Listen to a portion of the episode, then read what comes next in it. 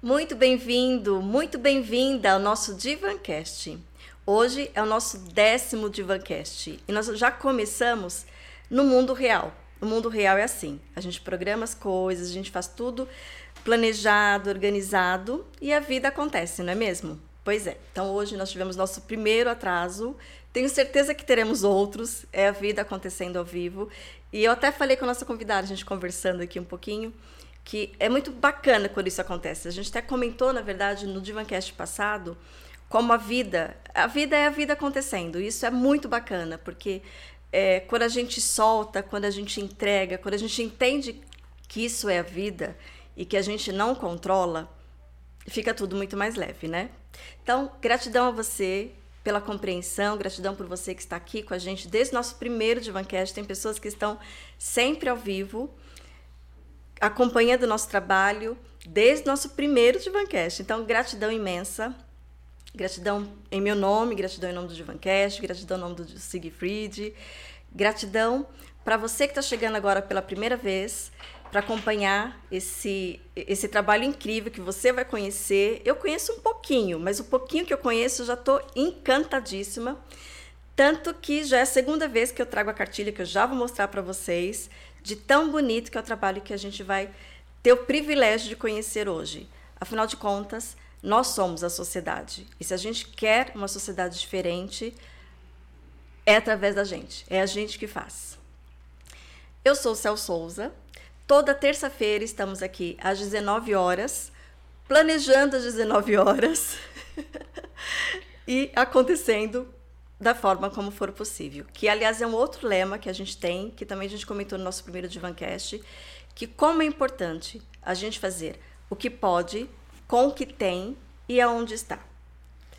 Se a gente fizer essas três coisinhas, a gente consegue fazer muita coisa. Tenho certeza que a Thaisa vai confirmar para mim. Aliás, ela sabe muito mais sobre isso até do que eu e vai poder compartilhar com a gente.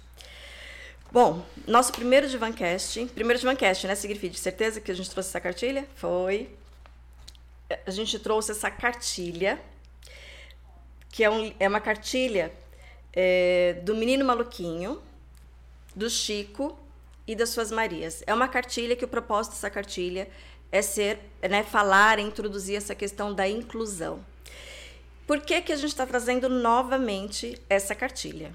Porque a fundadora, a idealizadora desse projeto e de alguns projetos aqui que, que eu vou estar tá mencionando, mas que ela com certeza vai estar tá falando muito mais profundamente, nos deu a honra de estar aqui compartilhando todo esse projeto lindo que ela fundou, idealizou e que vai falar para a gente, inclusive, um dos motivos ou o motivo mais forte que a impulsionou a fundar esse projeto.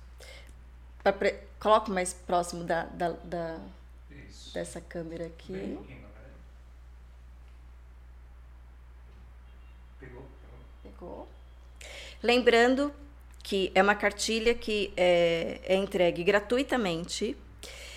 Se você deseja adquirir essa cartilha, se você trabalha em, é, em algum grupo, tem algum lugar que você possa deixar as cartilhas à disposição para as pessoas adquirirem, lerem e entenderem um pouco mais sobre essa uh, inclusão, então é só fazer em contato, o link está na descrição desse vídeo. Bom, então sem mais delongas, quero aqui agradecer a Thaisa, gratidão imensa, né, assim, todas essas coisas que você faz. Tem uma família linda, que aliás foi uma coisa que eu não comentei, mas Chico e as Marias são filhos né, da Thaisa Alvarenga. É, então, Thaisa Alvarenga é mãe dessas três preciosidades. é, é, fundadora, é, CEO da Time Marketing, fundadora do portal Chico e Suas Marias, fundadora da ONG Nosso Olhar, e o propósito dela, né, é, da fundação, é transformar o mundo das pessoas deficientes intelectual e síndrome de Down. É, o, o projeto norteia no sentido de mobilidade, educação e inclusão. Thaisa, gratidão. Obrigada pelo convite. Primeiro, perdão, Zig, Cel e a todos que estão aqui conosco ao vivo e depois vão ver a gravação por esse atraso de 20 minutos, mas São Paulo parou. Eu sou Thaís Alvarenga, estou aqui com vocês, vou me autodescrever a, em respeito a todos que estão aí conosco. Estou de cabelo solto, sou, tenho cabelos tom claro, estou sem óculos hoje, sentada numa poltrona marrom, vestindo uma blusa preta com blazer preto, uma calça caque e um sapato tigresa. Atrás de mim, uma parede branca com espelho. Então, a todos que estão conosco, eu sou a fundadora da ONG Nosso Olhar, do Espaço Rede T21, mãe do Chico, da Maria Clara e da Maria Antônia. Quero agradecer aqui o convite por a gente estar trazendo um pouquinho da nossa trajetória, do propósito, não só da cartilha, do projeto junto com o Ziraldo, do, né? O Chico e suas Marias hoje são personagens e amigos do Menino Maluquinho, para a gente falar um pouquinho de diversidade e inclusão. É sempre bacana eu contar minha história eu sempre falo que eu sou mãe de três. O Chico é o primeiro, ele veio ao mundo, né? Ele nasceu com a síndrome de Down. Então eu ressignifiquei a minha carreira desde 2014, após o nascimento dele, quando eu virei empreendedora social. E hoje sou fundadora desse portal, também tem um programa, eu incluo a Mundo, que hoje está dentro do Papo de Mãe, e a gente tentando levar para a sociedade uma construção do que é a real inclusão né? Não simplesmente a gente ter essa cobrança do que a gente quer para a sociedade, mas a gente experienciar e poder construir sim uma, uma, uma sociedade diversa, uma sociedade única, plural e que a gente possa conviver com o que a gente chama de diferente, né? E muita gente me perguntava, ah, você se considera uma mãe neuroatípica? Não, eu me considero uma mãe, mãe de três. É um trio. O Chico tem sete anos, a Maria Clara cinco e a Antônia quatro né? Então é uma grande diversão e todo filho nos traz um significado. Não porque venha com uma deficiência ou alguma questão, porque todo ser, ser humano é único, todo ser humano tem um significado, né? Todo ser humano tem os seus desafios, todo ser humano tem né, as suas características, e o Chico tem a característica de ter vindo ao mundo com um cromossomo a mais, que é o cromossoma 21, que é o cromossomo da síndrome de Down. Ele teve a terceira cópia do cromossomo 21, que é a trissomia do 21, falado pela ciência, que todo mundo conhece popularmente como a síndrome de Down, que é uma síndrome, é uma síndrome, uma alteração genética, né? E está dentro aí da, da, da síndrome da deficiência intelectual, né? Então, qualquer filho é diferente. Sim, alguns têm aí desafios maiores, outros. O Chico, essa semana é uma semana muito importante, porque no dia 25 a gente comemora sete anos da cirurgia do Francisco. Ele fez uma correção cardíaca aos quatro meses de nascido. Eu soube durante a gestação que possivelmente ele teria síndrome de Down. Foi ao longo da minha gestação, no rastreamento, né, durante é, o segundo exame morfológico, que a gente descobriu que ele poderia vir ao mundo com a síndrome de Down. A gente fez um exame na época chamado é, o NIPT, que é um exame não invasivo, né, através do, do, do exame de sangue da mãe. E também se confirmou durante a gestação a cardiopatia, que é muito comum a síndrome de Down, né? Muitos deles nascem com algumas comorbidades e a comorbidade de uma cardiopatia congênita acontece em 50% dos casos, não tendo regra. E graças a Deus, essa semana a gente tem mais uma comemoração do Chico, além do dia do nascimento dele, em fevereiro, dia 25 de junho, que foi quando ele operou o coração. Então, essa semana a gente comemora os sete anos aí de mais uma vitória dele. É, e eu acho que desde que eu, que eu me tornei mãe com o Francisco, eu acho que a gente já tem muitas mudanças. E claro que quando eu descobri a questão da síndrome, da cardiopatia, uma grande rede de relacionamento Foi, se abriu. Foram duas descobertas. Foram né? duas descobertas. A síndrome de a Down, síndrome... que se confirmou após o nascimento, né, com o exame que é o cariótipo, uhum. né, e a gente confirma aí um mês depois do nascimento. E a cardiopatia também, que se confirmou, e, e a gente teve. A gente já sabia que era uma cardiopatia para correção, para correção cirúrgica. Hoje ele é um cardiopata corrigido. Ele ficou corrigido. É, ele não toma medicamento. Que bom. É, e foram seis horas de cirurgia, então foram duas descobertas.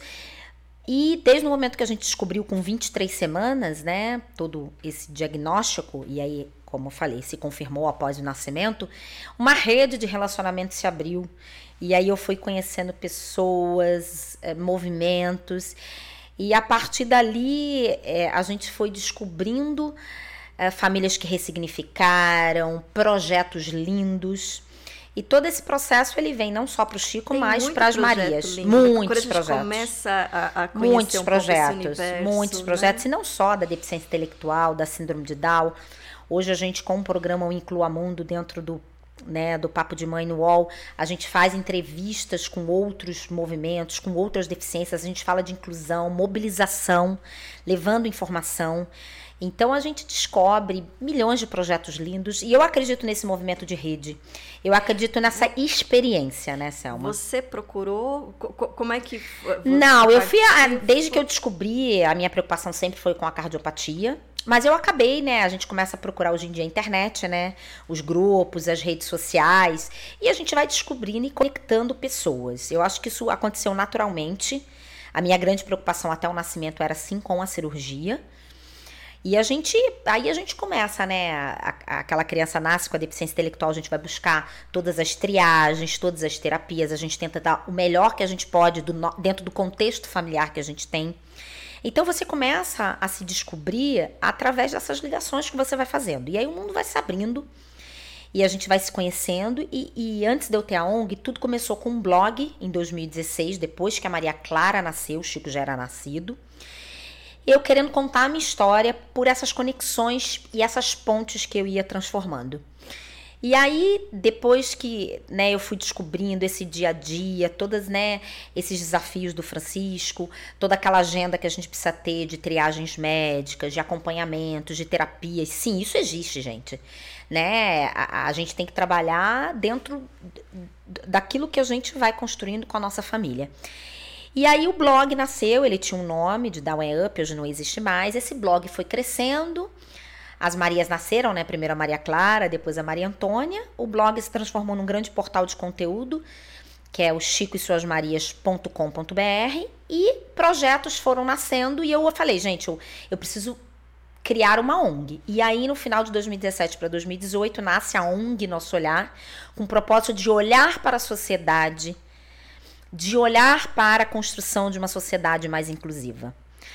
Né, olhando desde o programa nosso do voluntariado de acolhimento para a hora da notícia, o programa de educação hoje com a cartilha do Ziraldo, o programa de capacitação para o mercado de trabalho, que a gente tem uma parceria linda com a Consolidar Diversidade, que é uma grande empresa do segundo setor que já ganhou prêmio na ONU, fazendo esse trabalho.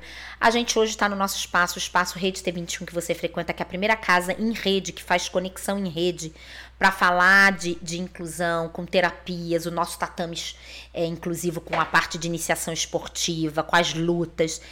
Então a gente vai se conectando e a ONG Nosso Olhar ela tem esse olhar para o propósito. E muitas vezes nós somos, eu sou convidada a também apoiar outros projetos, como por exemplo a Moradia Independente do Instituto JNG, que é um projeto inovador que está chegando no Brasil, que são a moradia para pessoas com deficiência intelectual morarem com base de apoio, apoio uh, não apoio clínico, mas uma base de apoio, né, para aquelas pessoas no seu desenvolvimento e no seu acompanhamento. Morarem autonoma, autonoma. Morarem sozinhas, Sozinhas. independentes, sim, terem o direito e terem sua autonomia, desculpa, e terem sua autonomia, mas com uma base 24 horas de pessoas que podem estar dando um suporte. Não aquele suporte médico, mas um suporte para qualquer apoio, questão que se né? tenha. Exatamente, uma base de apoio. Esse é um projeto que já acontece, né? Flávia Poupe é, à, à- à frente desse projeto através do Instituto JNG, é um projeto do instituto dela. Foi buscar isso fora do país, existe um conceito na Inglaterra, do Ability House, que já existem essas moradias, mostrando que essas pessoas têm Aqui seu em São Paulo. aqui em São Paulo e no Rio de Janeiro. O projeto vai acontecer provavelmente esse ano, né, com, com as famílias piloto que se inscreveram na Praça do Rio e aqui em São Paulo. Acreditamos aí que no segundo semestre os grupos já estão formados, o projeto já está andando. E vai ser uma inovação, porque não existe. Mostrando que essas pessoas têm o direito à, à sua autonomia, têm o direito de morarem né, é, sozinhas ou com amigos, né? Pode ser dividida a moradia. E de se colocarem como cidadãos, como pessoas que têm ali seus desafios. E essa base, ela tá ali para dar esse apoio, né? Esse suporte, é uma base de apoio de um suporte até porque essas pessoas já têm vínculo, né, com seus médicos, com as suas terapias, mas dando essa independência. É uma moradia, né, que todo mundo quer ter sua independência. A gente cria os filhos para uma autonomia. Então, a ONG Nosso Olhar também tem esse olhar, né, nasceu com esse foco dessa construção na sociedade do que é a diversidade, do que é a inclusão, né? Falar não só da deficiência intelectual, mas a gente também olha para outras deficiências, né? A gente se relaciona com outros projetos de outras deficiências. Outro dia eu tive uma entrevista numa ONG Nosso Sonho que fala e cuida de pessoas com paralisia cerebral. A gente já teve programas e conversa muito com o pessoal do Instituto Laramara e da Dorina no Will, que também trabalha com a deficiência visual. Então, a diversidade, a inclusão e as deficiências, elas estão no Brasil todo, independente da classe. Então a gente tem que construir essas pontes. E, e, eu considero a cartilha do projeto do Ziraldo um sonho, porque ela é uma ferramenta que a gente vai ter ao longo de 2021. Vão ser mais de nove cartilhas com temas diversos. A primeira, né, ela traz aí o, o, menino maluquinho recebendo o Chico e as Marias na vizinhança, mostrando que o menino maluquinho é diferente, mostrando a característica do Chico e das Marias. Sim, o Chico tem síndrome de Down. Ao final da cartilha, a gente sempre vai ter aprendendo com o maluquinho, que é toda a parte técnica. A segunda cartilha que está saindo do forno, você vai ver, é, ela tá falando a base dela é sobre alimentação. A gente também no final da cartilha vai ter agora dicas e jogos também. Muitos professores que quiserem acessar podem entrar no site da ONG Nosso Olhar, nossoolhar.org. Lá tem barra Menino Maluquinho, lá tem a, a cartilha em PDF em letra bastão. Então, isso tudo são ferramentas que a gente quer levar para as escolas de forma gratuita. A ONG Nosso Olhar tem esse projeto em parceria com Ziraldo Arte Produções, levando essa construção para dentro da sala de aula e para dentro das famílias. Então a gente leva Brasil todo as impressões gratuitamente. Quem quiser entra também no nosso Instagram, é, nosso olhar é, e também no Chico Suas Marias. Lá tem todas as informações. E eu acho que a gente transforma, a gente tem muitos exemplos dessa transformação no dia a dia. Você que frequenta o espaço Rede T21, é, que está lá a sede da ONG Nosso Olhar, né? E você vê isso lá dentro, né? É um espaço que não é só para terapia, não é só ter a, né, o esporte, é um espaço para toda a sociedade pensar em como a gente pode incluir essas famílias e essas pessoas com deficiência né? Seja no mercado de trabalho, seja é, na educação é, regular, inclusiva, é, sejam nas capacitações, no olhar para o acolhimento, quando aquela família, aquele pai, aquela mãe recebe a notícia de uma possível é, deficiência intelectual, uma síndrome de Down, também o mundo do transtorno do espectro autista. No nosso tatame, a gente tem casos de crianças que estão dentro do espectro autista. Lá a gente tem a nossa sala de apoio pedagógico com a Dani, que você conhece, dando esse suporte do apoio pedagógico, não só nesse momento aí de pandemia, mas para todas as crianças que precisam, todo esse apoio socioemocional. Então, tudo isso é uma forma de inclusão. Né? Tudo isso é uma forma de olhar a sociedade de um outro ângulo, né? Para a gente construir verdadeiramente as diferenças que todos nós temos, né? Outro dia, Selma e Zig, a todos aqui, eu escutei o seguinte, Thaisa, todos nós envelheceremos e todas as pessoas que envelhecerão poderão envelhecer com alguma deficiência. Olha que incrível, né? A nossa ideia é que a gente envelheça.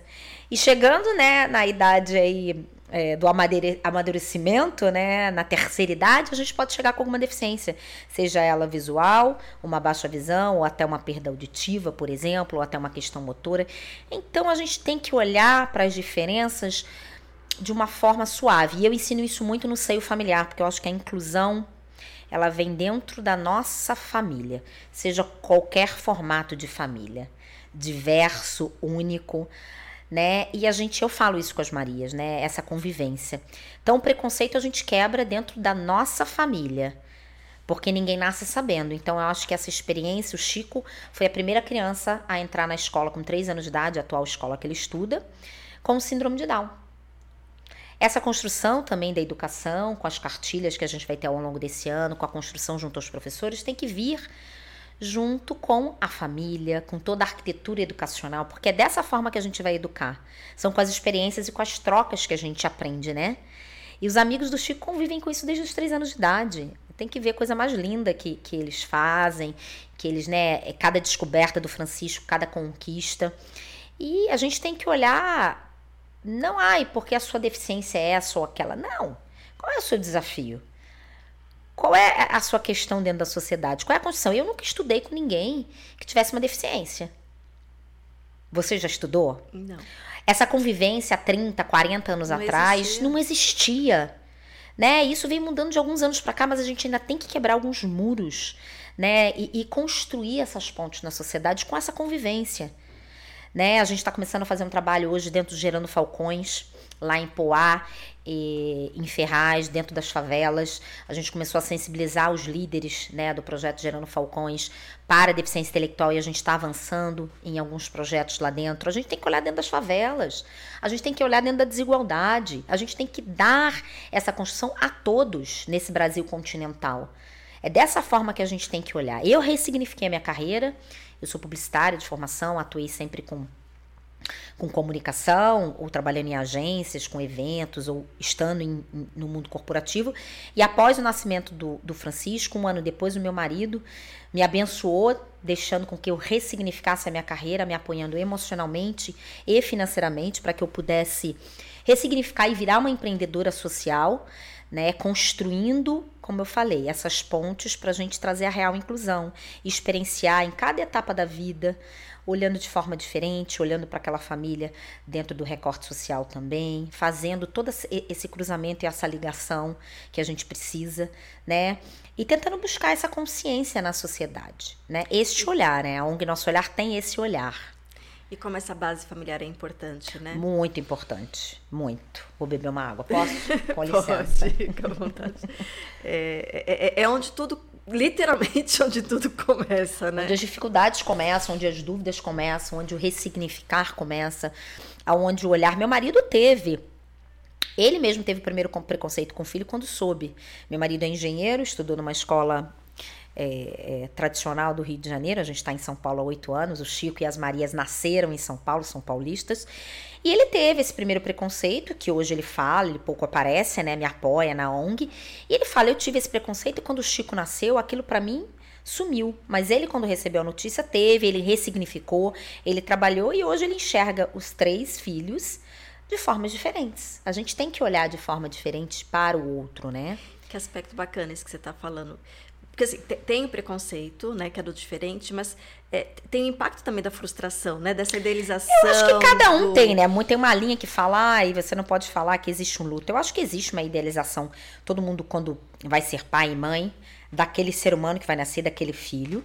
Sim. E quando algo sai do controle, ou, ou quando eu falo, costumo dizer, quando algo é desconhecido. Desconhecido é, a informação. Por isso que eu acho que a informação na sociedade, essa experiência precisa existir para que a coisa fique mais fluida. Sim. Né? E às vezes existe. Por isso a gente tem que respeitar a vivência que aquela pessoa teve. Sim. A forma como ela encarou. Sem julgamento. Né? Sem julgamento, dando a escuta, aquele olhar afetuoso. Isso é o acolhimento, a gente acolher, dar essa escuta, ter esse olhar empático, olhando aquela família. E assim, não, tem muita gente que fala, ah, não pode ter o luto quando um filho nasce. Não, eu acho que é algo que ele não esperava e trabalhando dentro daquela, daquela emoção, de, daquilo tudo que aquele ser humano também teve no passado. Então, eu acho que o ressignificar e o olhar, esse primeiro, esse primeiro movimento de inclusão, eu acho que é, é quando aquela família recebe aquela notícia, né, de alguma questão que aquela, aquela pessoa, aquele ser humano vai nascer, seja uma deficiência ou alguma questão, e que a gente vai trabalhar aquelas emoções, olhando de forma respeitosa no tempo de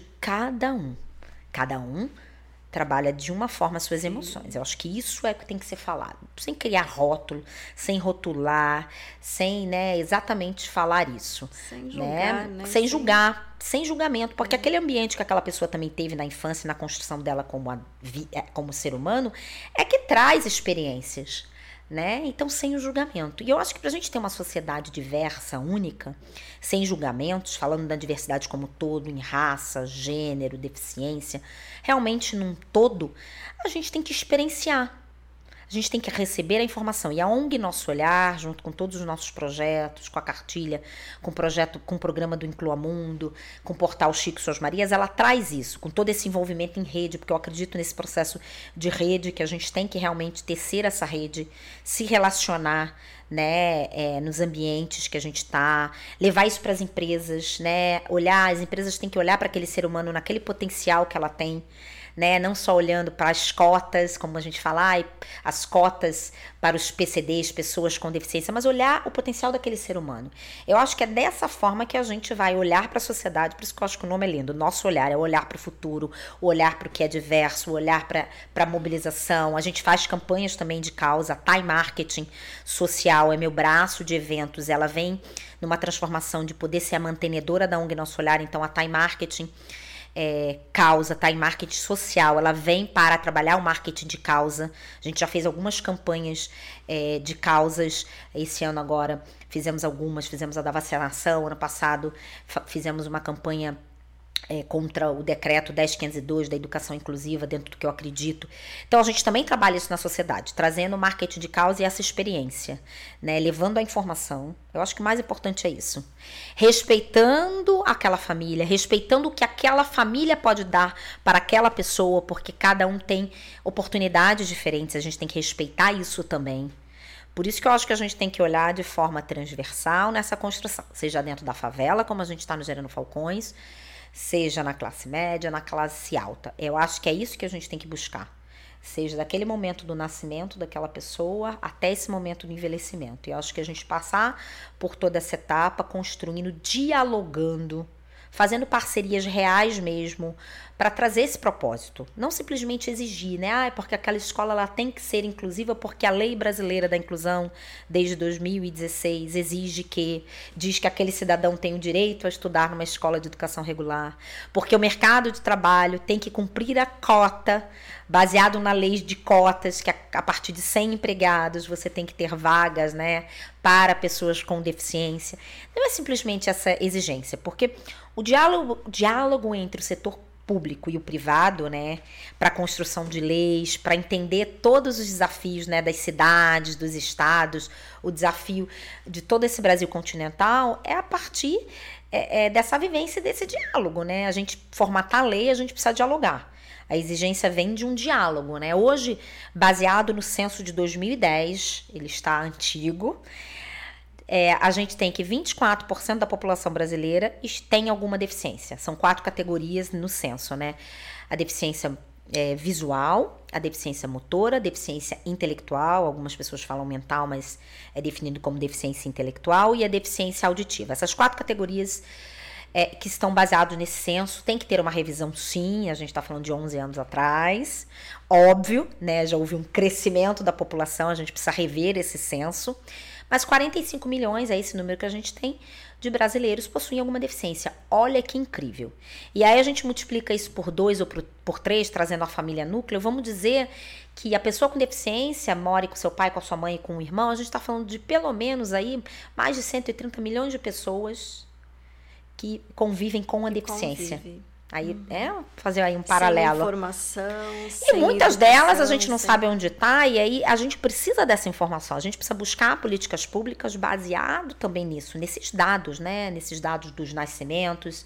Né? Hoje, por exemplo, tem uma pesquisa nos Estados Unidos que para cada 54 ou 57 nascimentos, uma pessoa, uma criança vai estar dentro do transtorno do espectro autista. Olha que incrível. Tem avançado muitas pesquisas, né? Transtorno do espectro autista não é uma deficiência, né? É, é, é, é um, um transtorno neuro psicológico do neurodesenvolvimento, que em alguns casos pode ter comorbidades associadas, podem ter outras questões, né? Existe grau, né?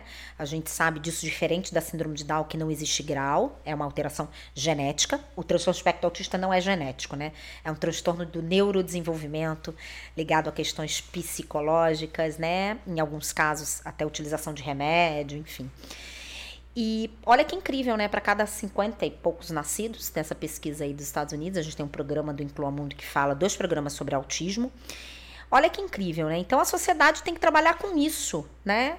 A sociedade tem que trabalhar com esses números para essa discussão, né? Para a gente entender o futuro, o envelhecimento da população. Essas pessoas, as pessoas com síndrome de Down hoje, com a trissomia do 21, elas estão envelhecendo muito mais, a expectativa de vida delas está passando mais de, cinco, de 60 anos de idade. Antigamente eles viviam até 30, 35 anos, uhum. por algumas questões, muitos com comorbidades associadas, né? mas muito também pelo avanço da medicina, muito também pela inclusão, por esse movimento da sociedade, de olhar para essas pessoas, de dar ouvido e, né, e de dar a, a, a é, como a gente fala, a, a, a escuta para a família, para essas pessoas, porque é incrível, né? Você vai falar com uma pessoa com deficiência, você tem que olhar no olho, né? Vai falar com uma pessoa com síndrome de Down. Você vai olhar pro Chico, você não vai olhar para mim, qual é o nome dele? O Chicão tem 7 anos de idade, já fala, dentro do desenvolvimento dele, tem a oralidade dele. Não, eu sou o Chico. Ele fala, sou Chico. Então você também, né? É, é, é as pessoas têm que olhar para a pessoa com deficiência com um olhar. É, como é que eu vou dizer? Eu não gosto de falar do olhar de pena, não é isso, mas com o olhar de que aquele ser humano tem. É um ser humano. É um, tem sua potencialidade, tem as suas características. Então, e isso é. Eu posso fazer isso. Assim, é, qualquer um pode fazer isso, né? É, com é, certeza. É, olhar o, o olhar outro aquele ser humano, o outro, ser humano. com um olhar empático. Com, com, com, aquele, com, aquela, com, aquela, é, com aquela pessoa tem sentimentos, aquela pessoa tem desejos, aquela pessoa tem anseios, aquela pessoa convive. Em alguns momentos você tem dificuldades maiores, é óbvio, né? Você tem dificuldades, desafios maiores, mas é dessa forma que a gente vai construindo, é dessa forma que a gente vai levando. E eu falo isso muito em casa, isso vem realmente de todo o meu convívio, porque eu acho que o ambiente em que a gente convive influencia. Eu estou fazendo pós em neurociência na educação e, e todo o ambiente que aquela, aquele ser humano convive vai tendo aquelas formações aqui dentro da nossa cabecinha, a tal das sinapses, a neuroplasticidade que a gente escuta, né? Aquele amassar o, o mato, né? Que a gente vai formando em toda a parte cerebral. Isso tudo tem influência naquele ser humano. A, a neurociência explica que com por volta de 6, 7 anos de idade, aquela criança tem a poda, Poda, sináptica. Primeira poda. A primeira poda, que é. É, Uma é- das maiores, É uma né? das maiores podas, que vem todo um amadurecimento até fisiológico daquele ser humano. E ali ele tem um corte sináptico de algumas coisas, algumas memórias né, de longo prazo vão ficar. E aquilo que não foi o amassado mato fixado por algum motivo se perde, perde. e é um esquecimento. Aquela memória vai e se perde. É a tal da poda sináptica que acontece com 7 anos de idade. Porque a gente, quando nasce, a gente não tem todo o amadurecimento da caixa craniana, do cérebro. A gente não tem isso, né? As questões hormonais, a gente vai crescendo. E com esse recorte, que é toda essa base da primeira infância, é importantíssimo o ambiente em que aquele ser humano convive. E quando você tem uma criança Deixa, eu- deixa eu dar uma cortada. Claro. Gente, cortada no sentido de que assim, você está explicando super bem. Mas só vou chamar a atenção de você que está assistindo, que tem filhos, ou que está se planejando, ou que, enfim, né, é, quer entender como que funciona. Porque às vezes a gente não tem, ou já cresceu os filhos, mas é, entender e conhecer algumas coisas nos ajuda né, a fazer uma sociedade melhor. Com certeza. Gente, essa poda é, é extremamente importante, extremamente importante, né? Então, assim, é como... Vou usar um pouco nesse da, da psicanálise. A psicanálise já falava de, de um outro termo, de uma outra forma, embora ele também era médico, por isso também que ele falou algumas coisas. Mas agora a neurociência está trazendo isso através de imagens, né? através de, de, de uma tecnologia que, que, que Até com a ressonância mapear. magnética. Com ressonância. Mas fazendo, vendo essas conexões aqui cerebrais, né? Os neurônios se conectando. Eu acho que o filme, divertidamente, ele é o maior Ah. exemplo que a gente pode dar numa formação ali de uma faixa etária, né, é, é, é, na faixa etária infantil. Eu acho que divertidamente, hoje eu acho que está aberto aí é, na Disney, mas hoje a gente consegue tudo pela internet, quem não, não, não tem a- a- acesso aí, mas pode jogar lá no Google, né, o divertidamente, quem não assistiu no cinema, eu já assisti umas 10 vezes. Eu acho que ele exemplifica de forma lúdica, Lúdica. criativa da Pixel, Mas magnificamente o que, que é essa formação aqui dentro da nossa cabeça cerebral. sim. De uma forma lúdica, explicativa, com toda eu fico lá vendo. Na primeira vez que eu vi, eu não fazia pós. Eu já vi, juro, umas 10 vezes com as crianças. Eu adoro. E cada vez que eu assisto, eu falo como é verdadeiro. Então, Sim. acho que é a melhor explicação que a gente pode dar para entender tudo isso que a neurociência tem discutido. Todo também essa discussão que a gente está tendo, né, Cel? É, Sobre a parte socioemocional, toda essa construção. Outro dia eu- eu uma terapeuta ocupacional foi visitar o espaço Rede T21, lá no Morumbi, e falou: Nossa, Thaís, eu tô recebendo. Ela atende muitas crianças dentro do transtorno do espectro autista. Ela falou: o mundo virou dos autistas com todo respeito. Porque qualquer dificuldade que aquela criança tenha, que os pais, nessa convivência da pandemia, começaram a perceber, estão olhando muito para querer nomear. Eu acho que a gente tem que tomar cuidado. Eu acho que quando a gente identifica alguma coisa, a gente tem que buscar auxílio, seja com os médicos que a gente se relaciona, com os profissionais. Eu acho que toda, toda essa rede de apoio, a gente precisa ter esse cuidado. Mas a gente precisa começar a enxergar exatamente todo esse lado socioemocional, essa convivência que a, exacerbada que a pandemia trouxe. Eu acho que a pandemia trouxe muitas questões à tona de relacionamento, seja pais e filho, de casais, de família. Uma grande oportunidade. Uma né? grande oportuni oportunidade de ressignificar, e aí eu trago para o paralelo da diversidade e da inclusão. Muitas reflexões. E de, de, olhar, né? De olhar para cada um para dentro e olhar para o outro de é. forma única. Eu acho que a discussão da inclusão e da diversidade também na pandemia trouxe uma reflexão. Eu acho que a gente avançou em algumas, algumas discussões, retrocedeu em outras discussões. Mas eu acho que a pandemia traz esse olhar, né? De olhar para o ser humano, de se olhar, de se perceber, do não julgamento, do olhar realmente empático, do olhar carinhoso, do olhar. Porque é diferente. Eu tenho um conselheiro meu, que é um grande médico neurologista, e ele, eu falei assim, doutor Rogério, o que, que é diferente para você? O que, que para medicina, minto, é, não é normal, né? Ah, tá, isso que na medicina o que não é normal é que a gente não enxerga naqueles estudos de massa que não é dentro da normalidade. Então, quando sai daquela, daquela amostra, ele sai da normalidade. A gente chama, né? É o comum. É o comum. É o comum, não é normal ou não normal, né? Padrão, eu uso né? óculos, né? o que é o padrão, né? O que é o que a gente fala, não vamos rotular. Ai, toda pessoa com síndrome de Down é carinhosa. Não. Aquele, aquele ser humano nasceu com uma alteração genética. Você vai lá, né, no estudo do DNA, você tem um cromossoma 21, né? A terceira cópia é uma das síndromes aí, né, mais é, comuns, vamos dizer, para cada 700 nascidos no Brasil, nasce uma pessoa com síndrome de Down. É, a medicina não explica o porquê, você tem alguns estudos que dizem pela idade materna ou por histórico genético, mas assim, não tem uma explicação né, dentro da medicina ainda. Existem alguns estudos, mas não existe nenhuma explicação por quê. Existem. Eu tive o Chico com 35, eu já estaria no recorte da medicina para o envelhecimento dos óvulos, né? Sim. Que é o que a gente fala. Sim. Não que as mulheres não podem ter filhos mais velhos. Mas tem, mas casos, tem casos também de meninas abaixo dos 30, com 20, 20 sim, e poucos anos que tem. Então você não tem uma regra, né? Ou você tem um histórico genético na família. Mas o que a gente tem que buscar, eu acho que a, a, a, a pandemia trouxe esse olhar. Para a gente olhar para dentro e olhar para o outro de forma única, né, a buscar realmente é, esse movimento dessa, dessa convivência, né, do, da convivência, né, todo mundo é diferente. Quem é mãe mais de, de uma criança, eu sou mãe de três, eu olho efetivamente para os três de forma diferente. Sim. Mas olho assim, é impressionante. E eu, o Chicão é um menino. A Maria Clara tem cabelo liso, a Maria Antônia tem cabelo cacheado. Já pelas características físicas, eu já tenho três completamente diferentes. Eu lembro você contando aquela história. Do que? Eu sou, Ah, aí eu quando brigo com as Marias, né? Outro dia eu tava brigando com a Maria Clara, de 5 anos, é que tem cabelo liso. Eu tô lá, você quer, Maria? Cinco minutos assim, ela, mamãe. Acabou, acabei. Eu tenho cabelo liso. Eu fazia assim. Eu tenho cabelo liso, eu sou a Maria Clara, tá? Eu não sou a Maria Antônia, eu tenho cabelo liso. Falei, serve o esporro. e ela ficou escutando. Quer Maria, Maria? Mamãe, cabelo liso, ó. Ela fazia assim, cabelo liso. Como essas desconstruções são importantes, né, Thaís? É demais. Quando o Chico e as Marias se viram, quando a gente lançou a cartilha no dia 21 do 3, o Dia Internacional da Síndrome de Down, né, o terceiro cromossoma do 21 dia comemorado internacionalmente, o Chico olhou e falou: Obrigada, minha mãe. Ele me abraçava tanto. E ele se viu na cartilha. Olha que incrível. Essa eles se verem no movimento. Olha que coisa linda.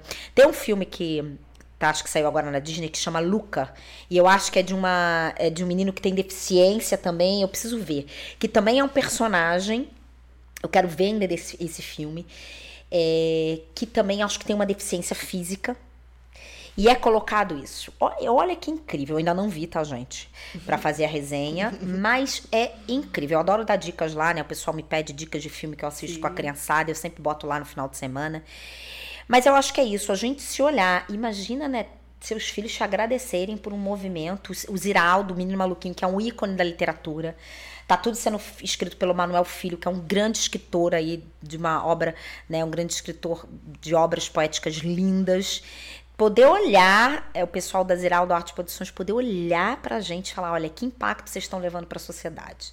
E as marcas que quiserem fazer parte disso, entrem em contato, porque a gente está imprimindo 30 mil exemplares aí a cada quase dois meses, levando de forma gratuita Brasil todo. Já tem mais de 12 países lendo a nossa cartilha, o nosso e-book, entrando no nosso site nossoolhar.org, lá tem a versão e-book no Isso, que é uma plataforma. É, mais de 12 países já acessaram nossa cartilha: Canadá, Austrália. E a gente está recebendo contatos de escolas, da rede particular e pública, querendo receber o material. A gente está fazendo um programa. As escolas estão se, se envolvendo? Estão se envolvendo. Agora, vou, melhorando a pandemia, a gente vai começar um trabalho até com a Dani, nossa psicopedagoga, de palestras e capacitações para toda a arquitetura educacional, para todas as escolas.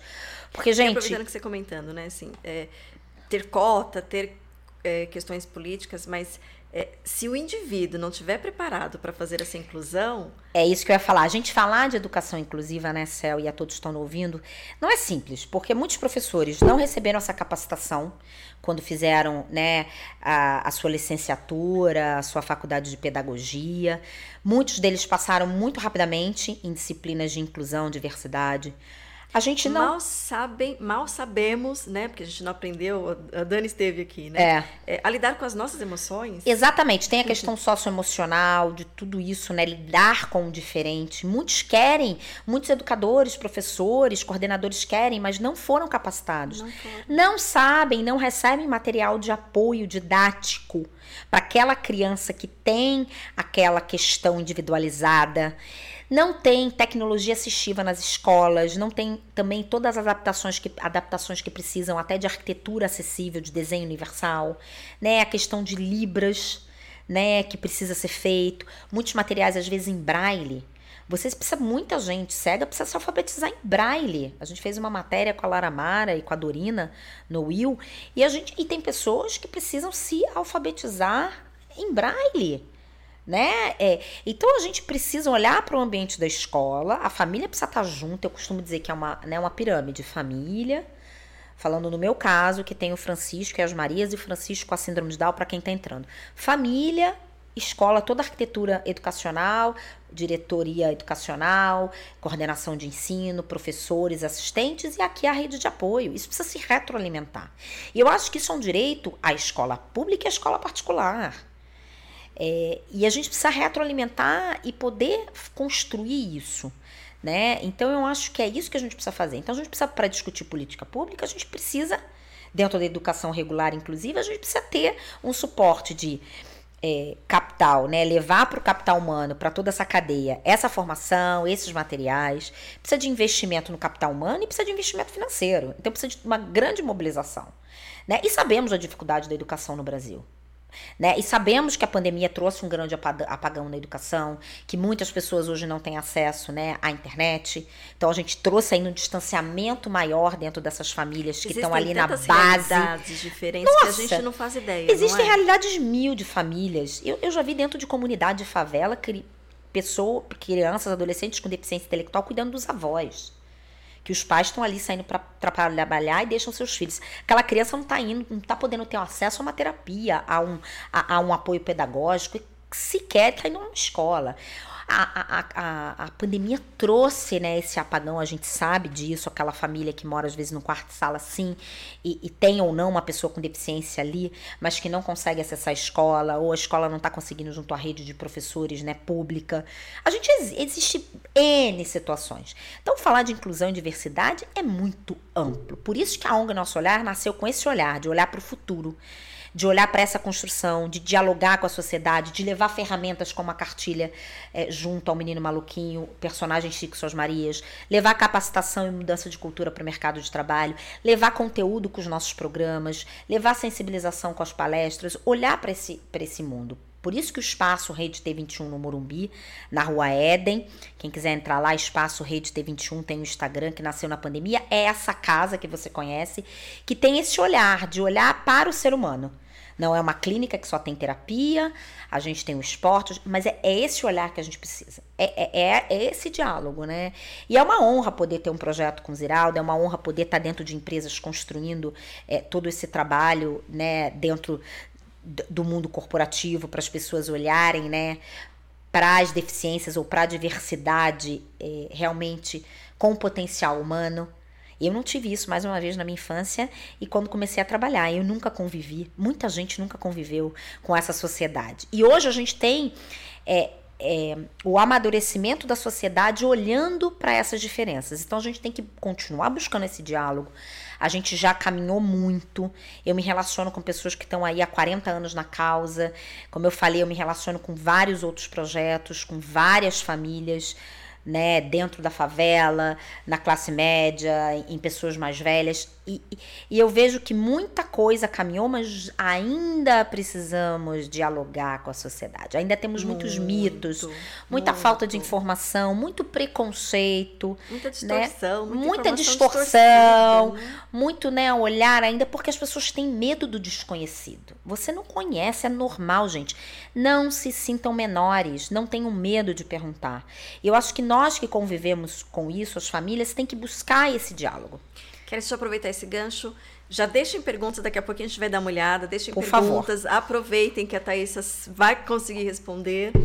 É, então, já deixe seus comentários, já deixe seu oi, já assim, dá uma cena aí que você está assistindo a gente.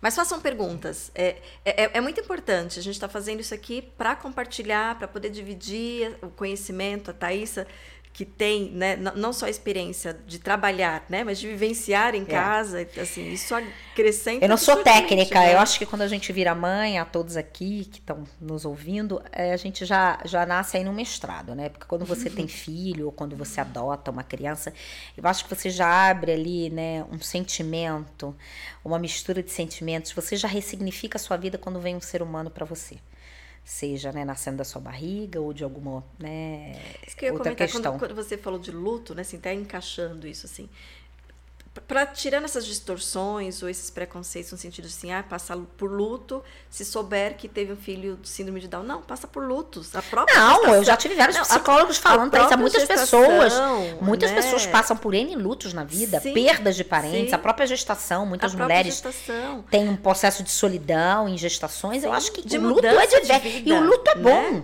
O luto traz um sentimento e as pessoas acham pesado falar isso. Eu não tenho vergonha de falar isso. É, as pessoas têm lutos diversos na vida. Né? O luto ele te traz um, um, um, mais uma vez um ressignificar, uma busca da tua emoção, um valor para aquele sentimento. É isso que a gente tem que respeitar. Né? E a palavra é pesada, mas existe. E eu acho que a falta de informação. Mas até achar que é pesado, né? Assim, é. Eu, olha, eu vou contar uma coisa para vocês. Muita gente não acredita. Depois que a Maria Antônia nasceu, em 2017, eu tive uma crise de pânico. Após o nascimento dela, eu não tive é, é, depressão pós-parto, foram três cesarianas. E eu, te, eu paralisei, né? Eles foram escadinha, né? O Chicão nasceu em 2014, fevereiro. Aí a Maria Clara nasceu em dezembro de 2015, o Chico tinha um ano e dez meses. E a Maria Antônia nasceu em julho de 2017, quando a Maria Clara tinha um ano e meio. É uma escadinha. É, eu engravidei de 2013 a 2017. Como eu ressignifiquei minha carreira, eu já tive o Chico mais velha, foi uma escolha minha. Eu já tive muita gente perguntando, Céu, se eu tive medo de ter um segundo filho, porque eu tinha tido os filhos. Eu recebo muito essas perguntas. Eu tive um pouco de medo, mas eu falei, eu quero ter mais filhos. Eu não tive mais filhos porque o Chico nasceu com a síndrome de Down. Eu tive porque eu e meu marido queríamos. E muita gente me pergunta isso. E eu quis realmente ter eles seguidos, porque como eu ressignifiquei minha carreira, né, virei uma empreendedora social, meu marido me apoiou mais uma vez emocionalmente e financeiramente, eu resolvi encarar para e cheguei com 40 anos tendo a Maria Antônia. E aí eu tive uma crise de pânico, eu paralisei. E muita gente fala: não, Thaisa, você não teve crise de pânico. Não, eu tive crise de pânico. Tomando, fui a um psiquiatra e ele falou essa bela frase. Que a gente já viu em N palestras. Existe a Mulher Maravilha? Graças Fora dos desenhos animados da Liga da Justiça? Não. Ela não, nunca apareceu grávida, ela não é casada, ela não tem filhos, sejam, né, que nasceram da barriga, adotados, emprestados. Não lava louça. Ela não lava louça, ela não acorda despenteada. Então, é esse esse ícone. E aí quando ele falou isso, eu paralisei de novo, falei, o senhor tem razão. Ele falou: "Minha amiga, não leve o mundo nas costas. Né? Você teve três gestações, né? Que a gente sabe de toda a questão fisiológica hormonal. e hormonal. Você teve a questão do seu filho, de ter uma cirurgia com quatro meses de idade. Você teve a busca e o ressignificado de ter aí todos os desafios do teu primeiro filho, de ter aí e descobrir tudo que ele precisa, de todo o acolhimento, de todas as necessidades que ele precisa para se desenvolver. Então, tudo isso fez com que você paralisasse. E muita gente fala: não, você não teve crise, você não pode ter crise de pânico. Eu falei: como assim eu não posso? Gente, não existe. Isso é, esse foi um sentimento que eu trabalhei, eu não tenho vergonha de dizer. Então, a gente trabalhar os nossos sentimentos, as nossas perdas, os nossos lutos, não tem que ter vergonha. Não que nenhum, nenhum filho não seja desejado, todos os filhos são desejados. Mas o desconhecido nos trava. A sociedade desconhecer muitos assuntos faz com que a gente com ilusões, com fantasias, faz com que a gente não não entenda. Então perguntar, experienciar, dialogar é o que a ONG Nosso Olhar quer no mundo da diversidade, olhando não só para a deficiência intelectual, é claro que a gente olha, né, para a deficiência intelectual, eu, né, eu convivo com isso, mas a gente também olha para as outras deficiências, a gente olha para a diversidade como um todo. Né? A gente está querendo conseguir o braille para a cartilha, né, para o nosso projeto junto com o Ziraldo. Eu quero audiodescrição, né, de, de ter lá, é, é, de ter lá audiodescrição em tudo que a gente faz. Eu quero ter o braille. Eu quero ter todo esse processo, né, é, é, dentro lá, né, da cartilha que vocês podem ver, ter autodescrito. A gente está tentando aprovar esse projeto para a gente ser olhar para todas as deficiências, né? Por que, que eu me sempre auto, auto descrevo? Porque eu não sei quem está nos ia, escutando. Eu ia te fazer essa pergunta. Eu estava outro dia numa palestra, no mês da síndrome de Down, para uma empresa, tinha uns 50 gestores, né? Desde cargo da diretoria, gerentes, trainees. E eu me autodescrevi e a gerente de RH me agradeceu e falou: Thaisa, muito obrigado, porque a gente tem um dos nossos colaboradores, nossos líderes, ele, eu não sei se ele era cego ou tinha baixa visão. E ela viu o sorriso no rosto dele ao momento que eu me autodescrevi. E aí eu sempre convido quando eu estou em lives e as pessoas me agradecem. Ou a gente coloca libras quando é possível ter a tecnologia assistida, né? É isso que a gente busca, né? Para que a gente não sabe quem está do outro lado. Ou às vezes a pessoa está com a câmera fechada, né? No momento agora, né? Do online e você se autodescreveu, a pessoa às vezes não está te vendo, né? A gente não sabe o outro. É esse respeito que a gente tem que ter com o outro. E, e isso dá uma, faz uma uma parada em quem está ouvindo. Né? Ah, você dá uma refletida, fala, olha que interessante. deixa eu, olhar, deixa é, eu ver. Ou ali, né, as legendas que a gente vê em todos os vídeos, eu sempre falo, né, as legendas, ou nas, nas redes sociais, para cego ver, a hashtag. A gente tem que se tornar inclusivo, a gente tem que ter esse olhar para o ser humano de forma é, é, a todo momento. Eu acho que é isso, mas eu também não sei de tudo. Tem muitas vezes que eu pergunto. Eu tenho uma funcionária que ela tem um neto, a Carmen, que você conhece, que está dentro do transtorno do espectro autista e ele é não verbal, ele é severo não, não verbal. Tudo que eu quero conhecer sobre o autismo, eu converso com ela. Porque ela convive com o neto, não 24 horas, chegou a morar com ele, hoje não mora. E tudo que eu quero, eu, eu pergunto a ela. Eu não tenho também vergonha de perguntar. Quando eu vou conversar com outros projetos, outras deficiências, eu vou conhecer um projeto lindo agora, dia 2 de, de de julho em Ribeirão Preto, que são parques de acessibilidade, coisa mais linda de uma mãe que perdeu uma filha ano passado com paralisia cerebral. Eu tô, vou lá, vou passar o dia lá em Ribeirão Preto que eu quero conhecer. A gente, eu fiz um programa com ela, não estive ao vivo, foi online, eu quero conhecer. É, Ai, mas o Chico ele tem problema de mobilidade? Não, mas eu quero conhecer o projeto porque eu quero uma pracinha. Olha que coisa incrível poder se unir a outros projetos. Isso é um olhar realmente, porque é diferente. E eu não conheço tudo, eu vou lá conhecer, porque eu quero entender como é.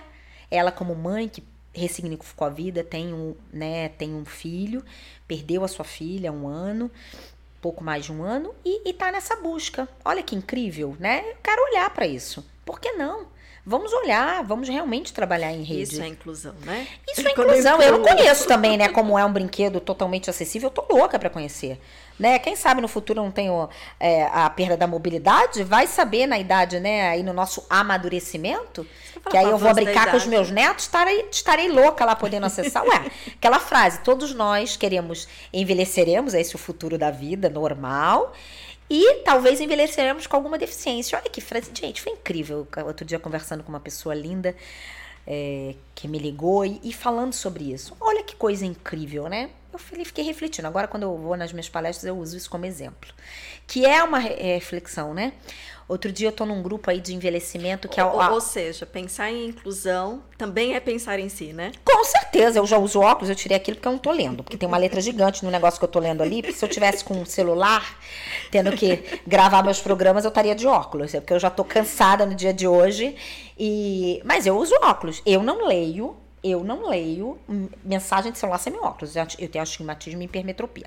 Não tenho baixa visão, mas eu tenho uma perda já com 43 anos de idade, já tem uma questão é, visual. Não entra numa categoria de deficiência. O Chico, por exemplo, ele tem uma perda auditiva unilateral severa.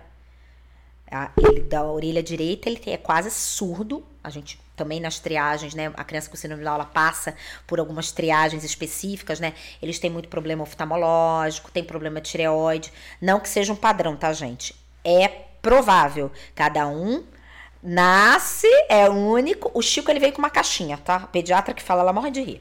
Chico nasceu com, com questão de tireoide. Chico fez a correção cardíaca. Chico usa óculos. Chico tem perda unilateral. Chico já tem uma doença autoimune no quadril controlada, mas que é comum na, doença, na questão, uma, uma doença autoimune com a síndrome de Down.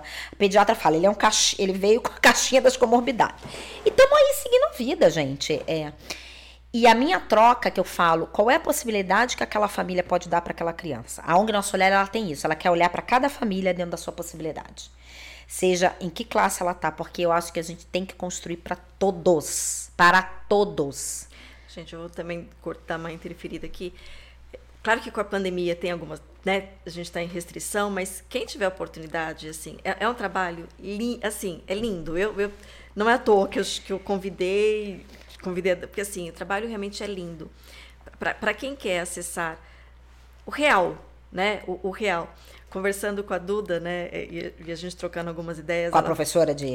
A nossa professora do tatame inclusive, lá na, no espaço Rede T21. Isso. Uma fofa ela, Lucas. É, porque às vezes a gente tem algumas. Falando de expectativa, né? A gente tem uma expectativa de, nossa, né? Assim, a criança vai vir, ou a gente pode ampliar para as outras questões, mas assim, o que, que se espera né, de uma evolução? O que, que é uma evolução? É fazer correr na São Silvestre, né? Vamos dar esse exemplo.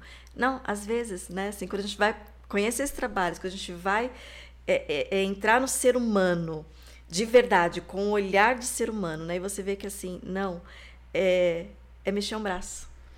É, você. Tem muitas crianças que nunca entravam num tatame, tinham medo com transtorno do espectro autista. É conseguir descer uma escada. É conseguir entrar num tatame para uma diversão, é conseguir dialogar. Muita gente pede lá no espaço, fala, ah, meu filho pode fazer aula com o Chico? De vez em quando eu falo, gente, poder pode. As mães querem essa convivência, ou as Marias às vezes vão lá. A gente quer ter uma agenda e um calendário de eventos, se Deus quiser, a partir do segundo semestre, de ter eventos lá de convivência, de trocas, de capacitação, de vivências. É essa troca.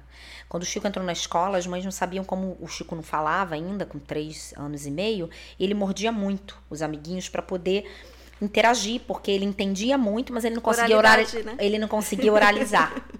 ele não conseguia verbalizar, porque, né, como a gente falou do cérebro, vem para cá, a gente projeta, codifica, desce para cá e tem toda a ligação auditiva, a questão da musculatura. E aí eu falava para as mães, mães, desculpa, ele mordeu seu filho hoje. E as mães elas foram na coordenação e falaram como a gente pode falar com os nossos filhos sobre o Chico. Um ano depois, que eu já faço parte do grupo das mães, qualquer coisa que as mães querem, as mães ficam procurando, aí as coordenadoras falam, as mães que estão querendo, né, Thaís? elas usam, me usam. E aí, depois de um ano, elas foram falar que elas tinham vergonha de me perguntar, e eu já tive mães que me procuraram dentro da escola com outras questões de seus filhos. Eu acabei virando uma referência, porque o Chicão foi o primeiro a estudar com uma deficiência intelectual. Tem casos de transtorno de espectro autista, tem outras questões, TDAH, TDAH é, já tem outras questões, questões socioemocionais, outras síndromes.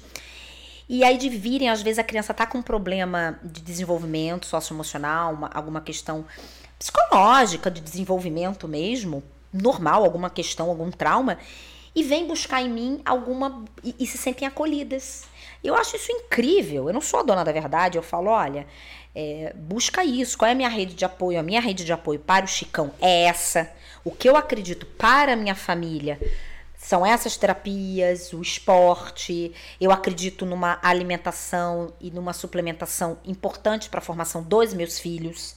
Então a gente me pergunta: o que, que você dá pro Chicão? Eu dou muito cacau pro Chico, que o cacau todo mundo sabe que ajuda, né, ao desenvolvimento do cérebro, né? O chocolate meio amargo. Eu evito glúten, por exemplo, porque é inflamatório, né? O glúten falado mais pro Chico, por ser inflamatório por ele ter uma questão já autoimune, eu evito ao longo da semana. Ah, mas o Chico não come pizza? Come. Eu tento não dar durante a semana. Eu dou muita castanha, porque a castanha também é muito boa para a tireoide, também para o desenvolvimento intelectual. É, a gente suplementa o ômega 3 que todo mundo fala. Então, eu acredito que o que o ser humano consome desde pequeno, e as Marias também, tá? Não é nada diferente. As Marias também consomem isso. Eu acredito que dentro do que eu posso como família, mais uma vez, dentro do que aquela família pode dar, fazer esse trabalho olhando para aquele ser humano é o que eu acredito, né? É trabalhar esse potencial de desenvolvimento. Eu acho que é dessa dentro forma. Do que eu posso, com o que tenho. Dentro do que eu posso, né? com o que tenho naquele momento. Né? É, é, exatamente isso. Dentro do que a gente pode. Uma vez eu escutei, né? Thaís, você não queira dar o que aquela pessoa não quer. Às vezes você não pode. Mãe, não se cobre. Você tá dando o seu melhor. Pai, mãe, pães, mães, né? É, deem o que vocês podem dar, dentro do que você tem, do que você pode dar. Não se cobrem, né? Não é fácil. Não. Mais uma vez, dentro do que você acredita. Muita gente pergunta, ai, mas como que o Chico tá se desenvolvendo? Dentro do que eu acredito, dentro do que eu posso. É, eu acredito em muitas coisas que desenvolvem um ser humano. Uma vez eu estava na escola e aí toda, todas as férias de julho, aí eu viajava com o Chico, eu levava os caderninhos das terapias, né? O Chico tem vários cadernos, vou dar umas dicas aqui. Aí a coordenadora falou assim, Thaís, pode te pedir um favor? Eu falei, pode, pode. Você pode deixar o Chico ser criança? Eu falei, como assim? Tô viajando, vou lá pro meio do mato, a gente adora pro meio do mato, sei lá, vou pro Rio de Janeiro, lá pra praia, né? Família toda tá no Rio de Janeiro. Não, não, não, você não tá entendendo. Deixa ele brincar. Para de ficar treinando fonema com ele. Para de ficar. Eu falei, é verdade. Aí as terapeutas que não estejam me escutando, ó, oh, Thaísa, faz tal atividade, ó, oh, Thaísa, faz tal. Querida, não faço mais nada. É claro que quando você vai brincar com seu filho, você está trabalhando a parte motora, você está trabalhando o intelectual. Brincando. Criança aprende brincando. Ele tinha uns quatro anos. Eu falei, gente, é verdade. Eu tenho todos os cadernos do Chicão, das terapias. Ele tem os cadernos individuais, que são aqueles cadernos a quatro, sem pauta, branco. Eu tenho todos os cadernos dele, que é o caderno que ele leva e faz a terapia com a fono, com a teoria, ele não faz mais físio. Eu tenho o diário de bordo, que é um caderno que você compra pautado, que vai para terapia, as terapeutas anotam e volta da escola com as anotações. Com a pandemia isso ficou perdido. Ele tem um caderno de música que ele faz aula de música. Ele tem os cadernos inteiros agora que ele está no segundo ano. Mas esse caderno do diário de bordo eu acho muito legal. Aquela criança que tem tem aquelas atividades que tem uma rede de apoio, céu, eu acho uma super dica. Pega um caderninho, porque você pode ver o que está sendo feito e aí você consegue interligar os profissionais. As famílias que não conseguem juntar esses profissionais, às vezes tem um, um psicopedagogo, às vezes aquela criança passa por uma fono. Ter esse caderno, esse diário de bordo, eu acho muito lindo. E eu fico pegando os cadernos do Chico desde que ele é pequeno, pituquinho, né? Nove meses ele já ia para terapia ocupacional. Eu fico vendo, gente, a riqueza do desenvolvimento. E eu guardo todos também das Marias, tá? As Marias agora vão começar a fazer fono para trabalhar algumas questõezinhas e elas têm os cadernos das escolas. Elas não fizeram ainda terapia individualizada, não tem esse acompanhamento como o Chico, mas eu tenho todos e eu vejo as mães falando: "Ah, porque eu joguei tudo fora". Eu tenho tudo guardado. Tudo, aliás, eu preciso organizar, porque você vê a riqueza de desenvolvimento de cada ser humano. Né? E, e você pode ver esse aprendizado. E é impressionante. Às vezes eu falo para as meninas, quando a gente está numa brincadeira, que o Chico, às vezes, ele demora um pouco mais para responder. Aí as Marias colocam a mão assim. Ah, tá bom, mamãe, não pode responder primeiro que o Chico. Porque às vezes ele manda elas, ele fala assim: cala a boca, eu quero falar. Ele mesmo responde por ele. Porque às vezes ele quer falar e elas atropelam. A mulher já fala rápido. São três mulheres na vida do Francisco. Vocês imaginam a oratória do menino. Eu falo para ele tem duas fonos, a audiologista e a fono clínica semanal. Ele fala porque ele tem três mulheres na vida dele. Ele tem a mãe, que vocês perceberam, e tem as Marias. Então ele tem as melhores fonos do mundo. Eu já falei isso para as fonos dele. Me, me desculpem, amores, a rede aqui de apoio, as melhores fonos sou eu e as Marias para o Chicão. Por isso que ele treinamento intensivo. Ele às vezes põe a orelha, fala assim: "Chega", juro, ele faz assim. É muita mulher na vida do homem. É muito, gente, não acha? Fonos, coração para todos. Brincadeira, gente. Essa rede de apoio é linda. Eu adoro mandar os trabalhos das escolas. Acorda assim atrasado. Ó, oh, fono, vai um trabalhinho aqui da escola. Outro dia ele fez um ábaco. Procura lá o que é ábaco. Ábaco, né? Matemática. Matemática. Não tinha feito. Como? Mandei pra fono. Faz um ábaco. O ábaco ficou lindo. Eu não sou boa de trabalho manual. Adoro a minha rede de apoio. Quem tem, olha, a rede de apoio é maravilhosa, viu, gente? Brincadeira, é esse contexto que a gente que a gente convive, né? Ai, Thaís, você virou empreendedora social porque o seu filho nasceu com síndrome de Down? Eu conheço muita gente que tem seus filhos com as suas deficiências e não tá dentro da causa, tá no movimento, mas eu quis me ressignificar. Eu tive uma conversa com um grande filântropo que me falou sobre religião, sobre propósito. E eu me ressignifiquei porque eu quis, não porque ah, o Chico nasceu com a síndrome de Down e aí eu vim e, e, e, e formei uma ONG. Não, porque eu, eu, dentro do meu coração, tive esse chamado e, e falei: não, eu quero realmente ser empreendedora social, eu quero construir isso na sociedade. Então, não só pelo Chico, não são, não é só por Chicos, é pela sociedade, por famílias. A primeira propaganda que o Chico fez foi da Faber Castell. Eu posso falar. Com três anos de idade, Google lá, é, Faber Castell Caras e Cores, o comercial daquela caixa de lápis, ele é o menininho da capa amarela. E hum, ficou passando um ano essa propaganda. E aí um dia eu tava na loja lá da Faber Castell, no shopping, que acho que fechou, e uma mãe estava me olhando e estava passando na loja comercial, assim, né? Depois de um ano a campanha, né? Da, dessa caixa de lápis de cor, que é muito legal, que tem um tom diferente de lápis que você pinta e você forma um outro tom. Eles trabalham um tom de pele. Na propaganda uhum. tinha uma oriental, tinha um negro, tinha uma ruiva, tinha um chico com deficiência, é, trabalhando a questão da diversidade, diversidade. do tom de pele. É lindo. E aí, essa mãe olhou para mim, ficou olhando fixa, falou assim: é, é, tava o Chico e as Marias, as Marias eram pequenininhas é, é o do comercial? Aí eu olhei e falei assim, é. Ela começou a chorar, saiu uma lágrima do olho dela. O filho dela, lindo, o menino lourinho do lado dela. Posso dar um abraço no seu filho? Eu falei, pode. Abraçou, começou a sair. O meu filho, ele é autista. Obrigada por representar a nossa família, eu não me lembro certo. E abraçou o Francisco. Aí eu falei,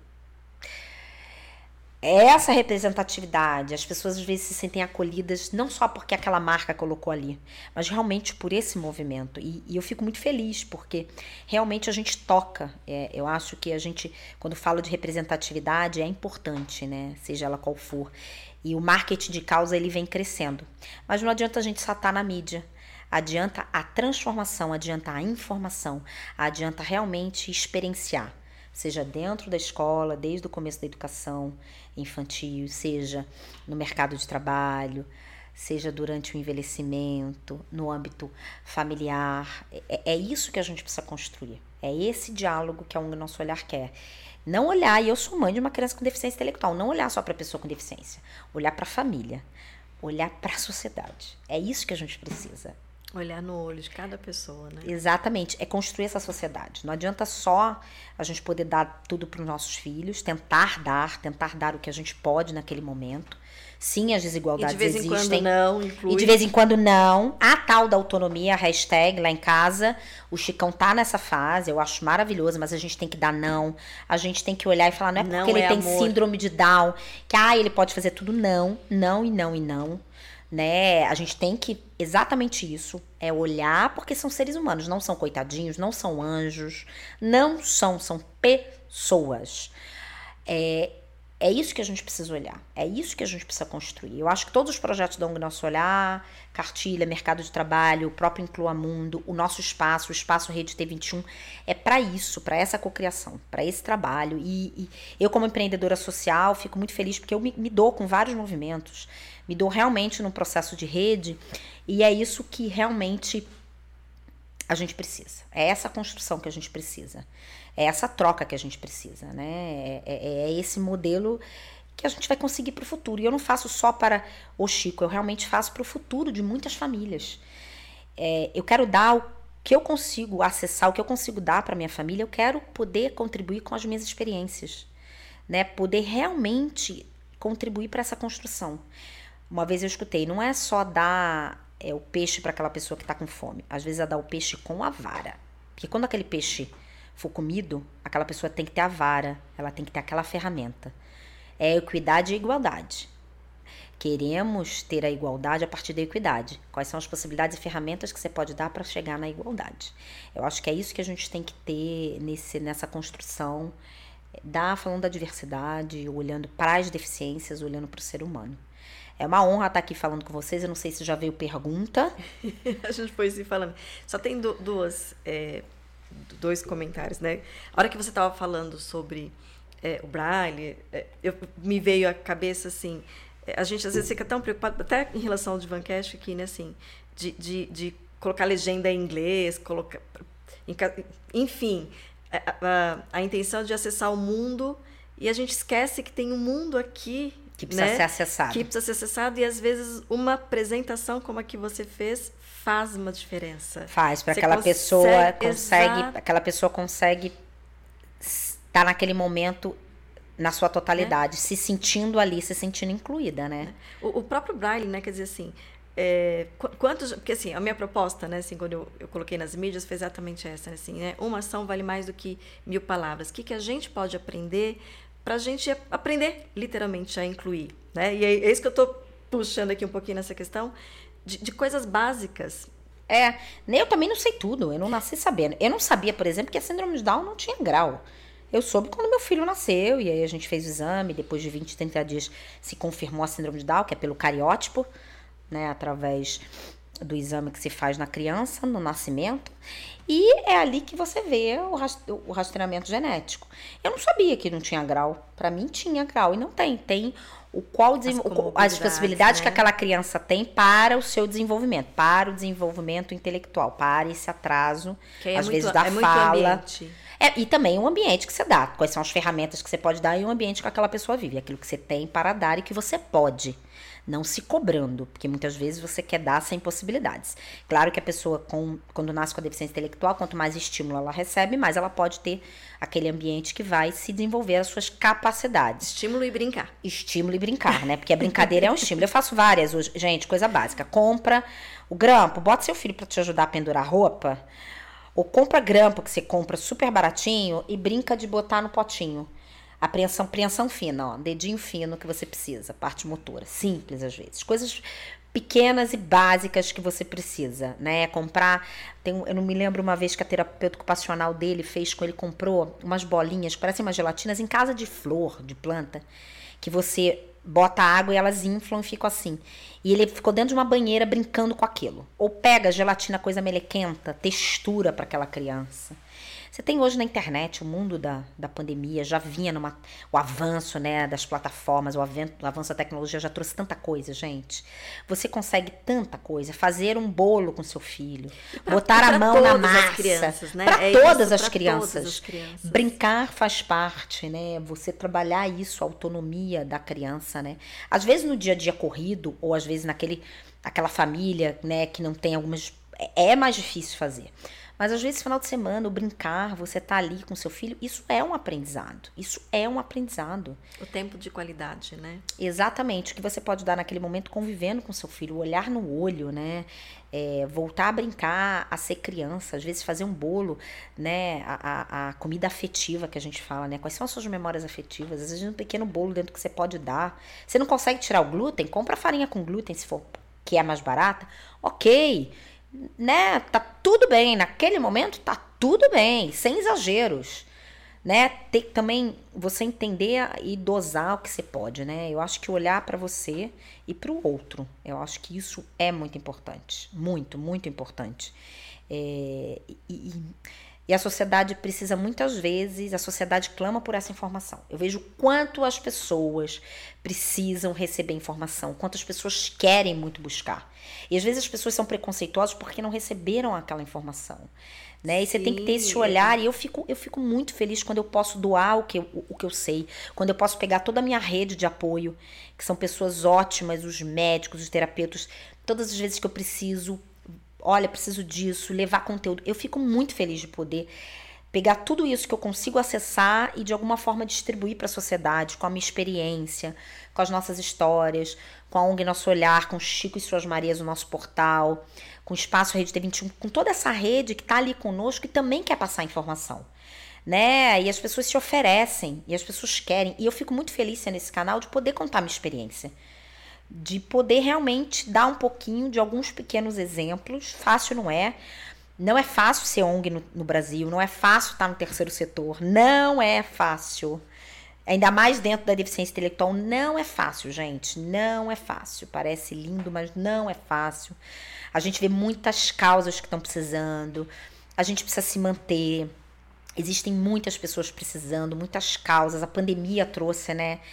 Exacerbou mais pobreza, exacerbou mais, muita gente passando fome.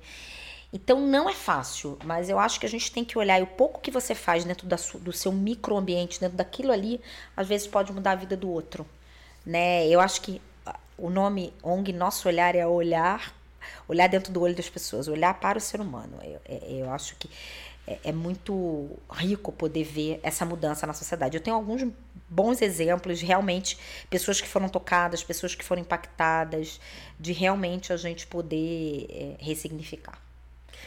E, e, é, toda essa história que você está trazendo, a, aproveitando realmente esse momento, né, assim, das pessoas estão falando muito dessa questão de propósito, né, de, é, de sentido da vida é, como às vezes está tão perto da gente, né? É, às vezes você quer ajudar, muita gente quer, ah, que eu quero ser voluntário. Eu falo, a gente está formando um grupo de voluntários, a gente já tem as voluntárias de acolhimento, que são mães que têm filhos com deficiência intelectual, síndrome de Down. A gente está formando um voluntariado para o segundo semestre, a gente vai abrir um programa de voluntariado. Muita gente, às vezes, quer fala assim, ah, até se quando tiver evento me chama, porque a gente está com a agenda parada.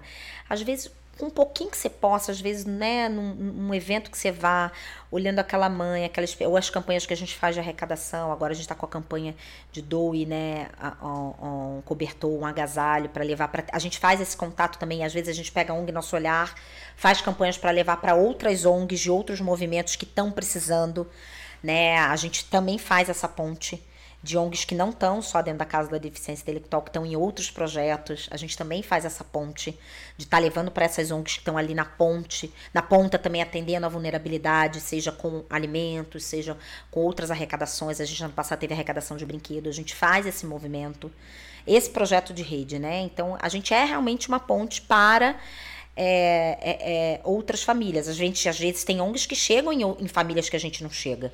Por que não fazer nessa essa ligação para essas famílias que estão ali precisando de alguma coisa. A gente, a gente faz isso também. Não dá conta de tudo. Não né? dá. Essas redes são extremamente importantes. Não dá. A gente não dá isso. conta de tudo. A gente não dá conta. São muitas causas, muitos movimentos nobres, lindos. E, essas, e parcerias, esses grupos de apoio. Esses é? grupos, milho... a informação hoje é muito rápida. A pandemia acelerou mais ainda a internet, todas as tecnologias, streaming, né, todos os conteúdos que estão sendo aí diversos né? Então eu acho que olhar para o ser humano, a gente também não pode pegar agora todo esse avanço da tecnologia e esquecer que somos seres humanos, que somos diferentes, que temos, né, emoções, sentimentos, que temos sonhos, né, que temos a nossa história dentro da nossa família, temos as nossas vivências, temos o nosso dia a dia.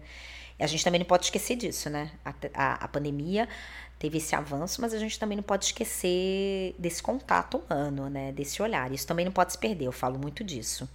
Né? Eu, eu acredito até, é claro que foi o que a gente comentou, né? São uma imensidão de realidades, não tem uma resposta única que consiga aplacar todas, mas é, eu acho que tem trazido muito esse olhar das pessoas, né? Assim, no sentido de, de necessidade de estar com o outro, de olhar um pouco mais além.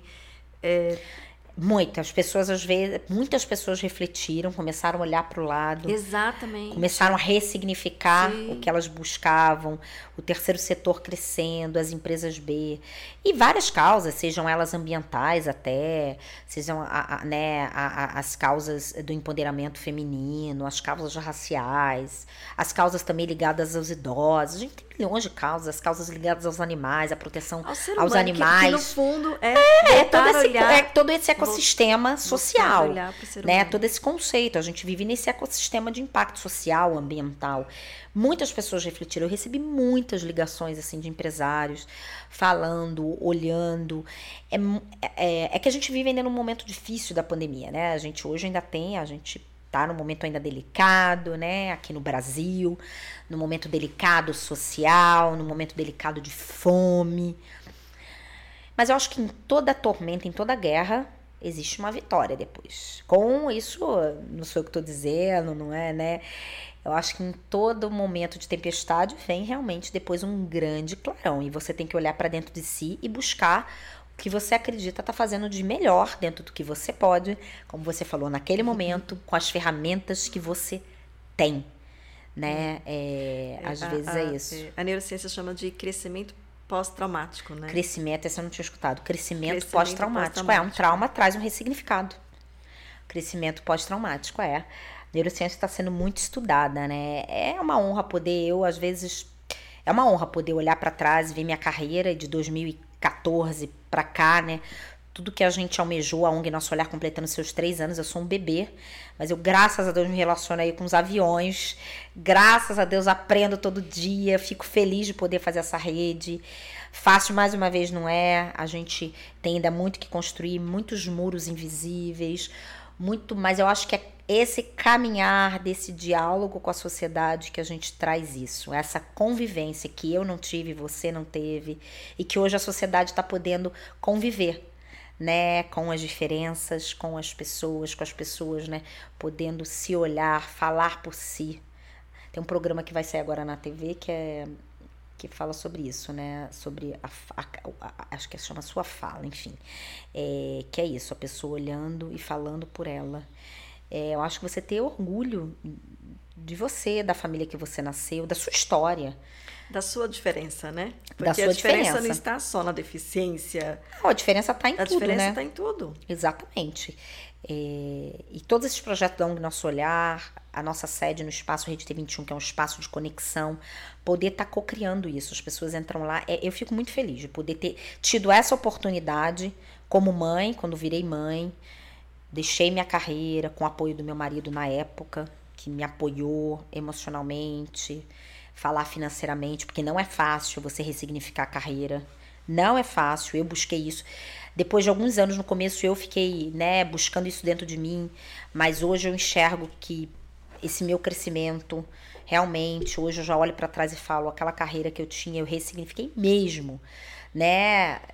No começo foi difícil, eu consegui me encontrar, consegui estabelecer todo o meu propósito, como eu ia caminhar, né? Não foi fácil também, né? Essa busca, né? É, é, de retransformar, de buscar. Eu sempre trabalhei, então eu não queria deixar de trabalhar. Muitas mães saem, ressignificam essa carreira, deixando, né, para ir. É uma escolha cuidar dos seus filhos, por que não? Eu consigo hoje acompanhar meus filhos, né, tocando o projeto da ONG, todos os nossos projetos, o nosso portal de conteúdo, o nosso programa, o espaço. Tem uma rede de apoio, claro que são meus anjos que me ajudam, que eu consegui né, formar ao longo desse tempo. Mas hoje eu consigo também acompanhar meus filhos, né? Quando precisa eu tô ali. Hoje eles têm uma autonomia maior, né? Não são tão bebês. Eles têm a individualidade deles, eles andam muito juntos, uma coisa que é bacana falar. Eles têm os momentos individuais dele como, como pessoas, eles têm o momento deles, os três juntos, a gente tem os momentos de família, isso é importante. Isso é muito importante. O Chico às vezes quer, ele quer ficar sozinho no momento dele. Ai, não quero né? E é engraçado, ele, ele dormia com as irmãs, né? As irmãs têm o quarto delas e dormia com ele. Chegou no começo desse ano e falou: chega! Quarto, meu quarto, expulsou as Marias, aí elas foram pro quarto delas. Esse ano também ele falou: banheiro é meu, elas foram pro quarto delas, que tem uma suíte delas. O menino com sete anos deu uma virada, mas ele se posicionou, dá licença, meu banheiro, fecha a porta quando vai fazer as questões dele, sou menino, tô aqui. Uma coisa linda, coisa linda, entendeu? Um beijo e tchau. Quando eles querem tomar banho juntos, eles tomam banho juntos, a gente trabalhando, né? Tem um traba trabalho muito bonito que a gente, da Patrícia Almeida, que é do movimento Down, chama Eu Me Protejo. Quem quiser entra, Eu Me Protejo, a cartilha falando de sexualidade, de abuso sexual. É lindo esse trabalho, até sexualidade infantil, do abuso sexual infantil. Eu me protejo, tá fazendo. A gente até vai caminhar junto aí com, junto com o material do Menino Maluquinho. É muito legal também, é uma, uma educação que a gente precisa ter dentro da nossa casa, né? Falar de sexualidade, da proteção mesmo do nosso corpinho, do corpo e também das pessoas com deficiência. É um trabalho, uma dica para vocês entrar lá. Patrícia Almeida, que é um ícone aí da, da inclusão e da diversidade. E é dessa forma que a gente vai educando, né? Eu acho que isso é uma outra dica. Na minha casa, o trio Parada Dura, tá, eles são muito unidos, tem suas diferenças entre eles, tem seus, seus. Eu falo que são as. Como é que eu falo? É, vai ter a sua. Ai, meu Deus do céu, como é que é que chama? Tá tendo a sua. É, como é que é que fala? Que é discussão de casal? Sua DR. DR. Uma vez eu falei, vai ter DR. A Maria Clara e o Chico. Aí eu fechei a porta do quarto, eu fiquei só na porta, assim, muito engraçado. Você não se mete na minha vida. E o Chico, e você na minha? E você não se mete na minha? E você na minha? Deu cinco minutos e eu ia babar assim, né? Perdão, irmão, perdão, irmão. A gente saiu correndo. Olha, a gente já conversou. Eles. Gente, nesse dia eu me enchei de rir. Eu falei, gente, você não se mete na minha, aí você não se mete na minha. Espitoco assim, tendo a DR deles, fecham a porta para discutir. Dá licença, mamãe, dá licença, mamãe. Eu falei, é maravilhoso. Isso e eu morro de rir, né? Eu morro de rir, né? Eu fico só lá na butuca e finge que não tô escutando nada. é essa a convivência, essa é a formação que a gente tem, essas são as experiências que a gente vai levar. É, é, é, essa é a experiência, né, que a gente tem. As meninas falam, meu irmão tem síndrome de Down.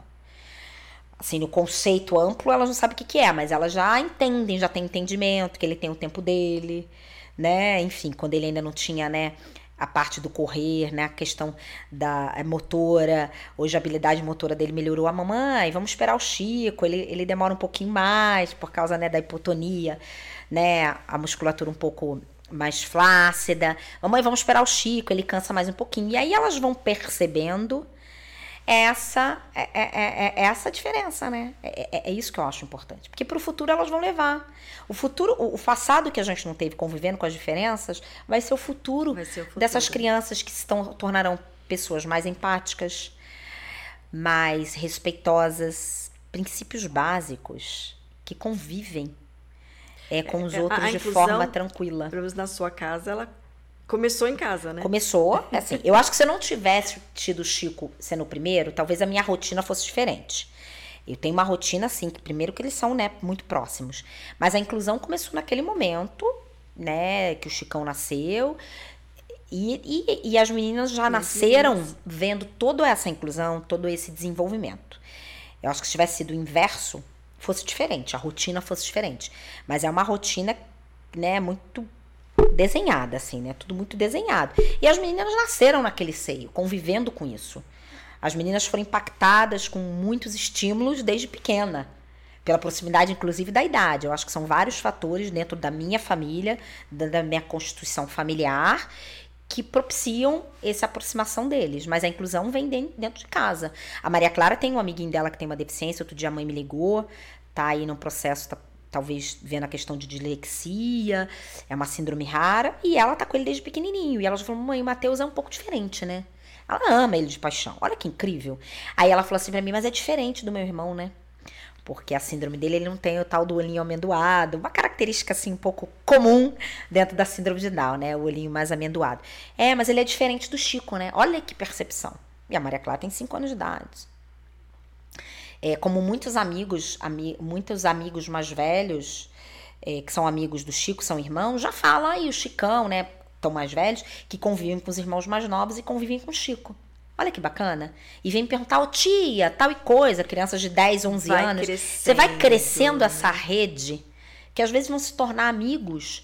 Aí no futuro vão dizer, poxa, convivi na minha escola com uma pessoa que tinha isso, tinha aquela questão, tinha aquela outra questão, era desse jeito. Aprendi Olha que incrível. Isso, isso Aprendi. Nossa, o que eu tenho dos professores dizendo que várias atividades que eles utilizam de adaptação para o Chico, que eles utilizam dentro da sala de aula. Na pandemia, o Chico estava no primeiro ano do fundamental. Letramento, alfabetização, né? Letramento, depois alfabetização. Nossa Senhora! Você imagina na pandemia todas as mães que estavam no processo de alfabetização, ou letramento, ou no segundo ano. O que eu tive de mãe que me pediu material adaptado, que eu mandei, gente, calma, né? A gente usa muito modelo, você sabe, né? As imagens, letra bastão. Uhum. Eles precisam do concreto, né? Para memorizar dentro da deficiência intelectual da síndrome de Down. Nossa, o que eu mandei de material adaptado, de terapia, ou a própria professora. Nossa Senhora. Falei, gente, aí elas falavam assim, Thaís, você é tão calma. Eu falei, não, calma é uma coisa que eu não sou. eu só aprendi a lidar com o tempo e o Chico me ensinou. Porque realmente ele tem o tempo dele. Foram 40 dias pós-cirurgia que eu ficava de um lado para o outro com ele no berço, para ele não afundar a cicatriz. Eram três horas de amamentação antes dele operar, porque ele ficava cansado. Então eu tinha que ter o tempo de esperar, eram quase três horas em cada mamada, porque ele cansava. Depois eu tirava, tirava com a máquina, esperava 40 minutos, porque podia regurgitar. Nossa Senhora. Eu aprendi a esperar. E aí eu aprendi realmente com o que a, meu primeiro filho me trouxe na maternidade. E distribuir isso é muito bacana. Mães que não têm filhos com seja deficiência. Acho que estavam naquele modelo, né, do desespero. Quero que meu filho na OK, seu filho, você quer que seu filho saia aí do primeiro ano lendo e escrevendo? É o que você espera do seu filho, é o que você também espera. Tá errado? Não, tá certo? É o que você quer para seu filho, é o que você. Mais uma vez, não existe certo ou errado, com muito respeito. Existe o que você quer para o seu filho. Sim. Existe o que você quer para o seu filho. Eu quero que o Chico outro dia ele falou: "Mãe, eu quero dois bifes". Aí fez assim, dois. Mas se ele for somar, a quantificação para ele ainda é difícil. Mas, cara, para mim tá feliz. Isso para mim é o aprender do Chico. Mãe, eu quero dois bifes. Fez assim, gente. Olha que riqueza. Olha que coisa linda. Olha que coisa bonita. A matemática é uma linguagem, né? A matemática é uma linguagem. Olha que lindo. Olha que coisa bonita. Isso é um aprender. O dia a dia, né? Então, mas eu aprendi na prática, mais uma vez. Eu acho que se tivesse assistido o Chicão o terceiro, talvez a minha cobrança com o Chico fosse diferente. Que ele foi o primeiro dos três, né? Enfim, né? E, e isso já retrata aquilo que você comentou da, das diferenças, né? Assim, é ser mãe de cada filho é, é uma mãe de cada filho. Ser mãe Aquela, de três. Né? É, só a inversão da ordem do nascimento já seria uma mãe diferente. Eu já acho que já seria uma mãe diferente. com um olhar diferente, né? Não, não significa melhor ou pior, mas diferente. Não, diferente, com vivências diferentes, né? diferente. né? Eu fui uma mãe que, que convivi com uma UTI neonatal. O Chico, quando nasceu, ele nasceu de 36 semanas, ele passou quatro dias na UTI neonatal, já era esperado. Depois eu fui mãe de UTI pediátrica, né? Quando ele operou o coração com quatro meses né? Então, assim, eu convivi não tanto tempo nas UTIs como outras mães que às vezes têm filhos prematuros ou com outras questões convivem, né? É, dentro das UTIs, a gente sabe disso, né? Então, eu fui uma mãe, né? Amamentei, mas foi uma amamentação difícil, né? Porque ele tinha suas questões, né? É, enfim, tive que esperar para ele ganhar peso para operar, né? Eu tinha, eu tinha ansiedade dele ganhar peso. Eu, eu, vivia ali e falava, meu Deus, eu quero que ele ganhe peso porque eu quero que ele entre no centro cirúrgico o mais forte possível. Então a minha busca até a operação era ele ganhar peso. Então eu tive momentos sim de, de, de solidão, eu tive momentos de falar, não, o que eu busco hoje é dar o leite para meu filho, tô conseguindo dar. Depois que ele saiu do centro cirúrgico, meu leite secou. A pediatra falou: tá tudo bem, cedeu até onde você pôde. Não houve cobrança, Entendeu? Ela até falou uma vez para mim, eu acho que você conseguiu dar leite até demais pela condição que o Chico nasceu. As mães com filhos com deficiência têm muita cobrança? Ah, eu, eu vejo de tudo. Eu acho que tem muitas mães que cobram querendo dar muita coisa pro filho para que ele se desenvolva e sobrecarregam. Eu acho que tem mães hoje mais maduras que não, não tinham esse olhar no passado e que talvez se cobram o que não deram para seus filhos. Eu acho que tem a cobrança do ser humano, né? Eu acho que tem, eu acho que tem a cobrança do ser humano. Por isso quando as pessoas perguntam, eu que estou exposta porque sou uma empreendedora social, porque me exponho na minha vivência e porque eu quero, Eu acho que eu sempre falo assim, é, ai, não é o que eu faço com o Chico com as suas Marias que você tem que fazer. É o que eu acredito. Eu gosto de experienciar o que eu faço, eu dou dicas. Qualquer pessoa que me peça para acessar qualquer informação, qualquer profissional, eu sou super aberta. E graças a Deus, toda a rede de apoio que está comigo, é, seja dentro da minha casa, ou de terapias, ou de médicos, ou de educadores, são, é uma rede muito linda que entende meu trabalho, está super disposta e sempre quer ajudar. Mas eu acho que você tem que olhar também para aquele ser humano, não é porque ele tem que deficiência que ele é um padrão. Que aquele padrão não existe em lugar nenhum. Que aquele padrão que você dá para aquela criança vai ser igual. Às vezes você vai buscar um outro tipo de terapia. Uhum. O Chico, ele, por exemplo, ele foi. Tem gente que, que, que leva as crianças para é, é, ecoterapia, né? Uhum. O Chico detestou, ele morre de medo de cavalo. E tem crianças que fazem que amam, por exemplo. Por exemplo. Ah, eu vou contar, vocês vão morrer de a Maria Clara e a Maria Antônia, elas faziam aula de música juntas. O Chico também faz aula de música desde os três anos de idade. Música bem recomendado, né? Super. Música trabalha foco atencional, música trabalha psicomotricidade, música trabalha pulsação, música trabalha criatividade, música trabalha conexões aqui cerebrais. Música é maravilhoso. Trabalha linguagem, verbal, não verbal. Ritmo. Ritmo, pulsação. O Chico faz desde os três anos. E Maria Clara e Maria Antônia estão na mesma escola que ele e estavam fazendo aula juntas. E a Maria Clara, de 5 anos, ela tem uma aptidão. Com um ano e meio, ela pegou um teclado que a babá levou para ela e ela dedilhou. Dedilhou. Eu faço assim, tá, gente? Com 43 anos. Ela dedilhou com um ano e meio. E ela tem uma aptidão, aptidão para música. Tem um ouvido e ela toca piano bem. E a Maria Antônia tá com quatro anos, menos de quatro anos, um pouquinho, ela estava tirando o foco da irmã. Ela foi convidada a se retirar educadamente da escola. Eu morro de rir, né? ela não foi expulsa. Mas a professora me chamou um mês atrás, olha que incrível. Thaís, a Maria Antônia tá atrapalhando a Maria Clara, e é uma professora maravilhosa, tá? uma das melhores, assim, da escola que eu amo de paixão. Porque ela tá na escola há mais de 20 anos, ela é super didática, ela, nossa, ela é divina. Ela tem uma metodologia e foi difícil eu conseguir vaga. No mesmo horário que o Chica tem com o professor dele, que é maravilhoso, inclusive, estudou fora, fez mestrado com crianças com deficiência, com autismo, é maravilhoso. Eu consegui encaixar no mesmo horário, sabe? Aquela coisa assim de agenda que a gente tem. E aí, ela educadamente a Soninha falou, Thaís, eu gostaria que a Maria Antônia não atrapalhasse mais a aula da Clara. Eu falei, que ótimo, porque ela quer fazer ginástica olímpica. E eu consegui uma escola do outro lado da avenida, maravilhosa de ginástica olímpica, no mesmo horário. Tá resolvido. E aí, olha que incrível. Ela tava amando a música, mas estava dispersa. Menina, com duas aulas de, de ginástica olímpica que ela sempre amou, com quatro anos de idade, a professora veio falar comigo, essa menina, ela tá mar... Olha a aptidão. Olha que incrível. Não são diferentes? Pois é, pois e aí a Maria Clara está super feliz que a irmã não está enchendo mais o saco dela na aula. Ela está super focada. Entendeu? A irmã, quando acabar a aula, o Chico e a Maria Clara vão encontrar a Maria Antônia terminando a aula de ginástica olímpica, ela está feliz da vida. Ela tem aptidão para ginástica olímpica, um cotoco de 4 anos de idade. todo mundo feliz. E tá todo mundo feliz. Olha que incrível. É. Né? E, e, a importância do olhar, né? Assim, é, da professora ela é. foi educadamente com 4 anos de idade, eu vou, daqui a 20 eu vou contar isso pra ela, vai dizer, mamãe, eu fui expulsa. É, tipo isso. Você foi, a, a, professora morreu de rir, né? Quando eu, eu me gargajar. Contando pro meu marido, a cargar, gente, foi retirada do colégio, da escola de música. É isso, gente. E que retirada importantíssima, porque se não tem esse olhar, né? Se ela, ela não, aí eu, ela falei, aí eu tá falei pra professora, você tá expulsando ela? Ela gargalhava. Não, isso não é isso, eu sabia. Imagina, tô brincando, você já me conhece. E é maravilhoso. E, e olha que lindo. É um olhar importantíssimo, né? Não, e ela ó, tá lá tá toda toda. Né? Um cotoco de quatro anos. Eu, pra minha ginástica olímpica, comprou o colosimo. Mãe, parece um cotoco, né? Menina, ela é menor. As meninas têm sete anos, ela é menor. Aí outro dia veio a menina me chamando. Ô tia, ela quer ir no banheiro. Aí as maiorzinhas cuidam dela. Aí vem um cotoquinho, pulando assim, com aqueles cachinhos dela. E ela é menorzinha. Gente, um chaveiro. O professor está encantado com ela. E ela assiste filme. E se tivesse lá na música, estaria entediada. Tava tocando. Estaria a zaralha lá com a irmã, a irmã querendo é. se concentrar, que adora tocar um piano. E a Maria Clara, super. A Maria Clara é toda metódica, impressionante, né? que eu não tenho de metódica, a Maria Antônia é muito parecida comigo, assim, né? A Maria Clara é toda assim, ela vai brincar de Lego com o irmão, ela põe um leguinho em cima do outro. Aí vem o pai, que é engenheiro, que bota um leguinho em cima do outro. Fala, nossa, que atividade ótima. Eu, publicitária, faço assim, né, com Lego. Jogo tudo pra cima.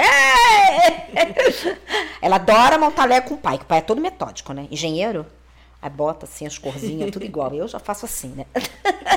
Você vê como as cabeças, como o cérebro pensa diferente. Olha que incrível.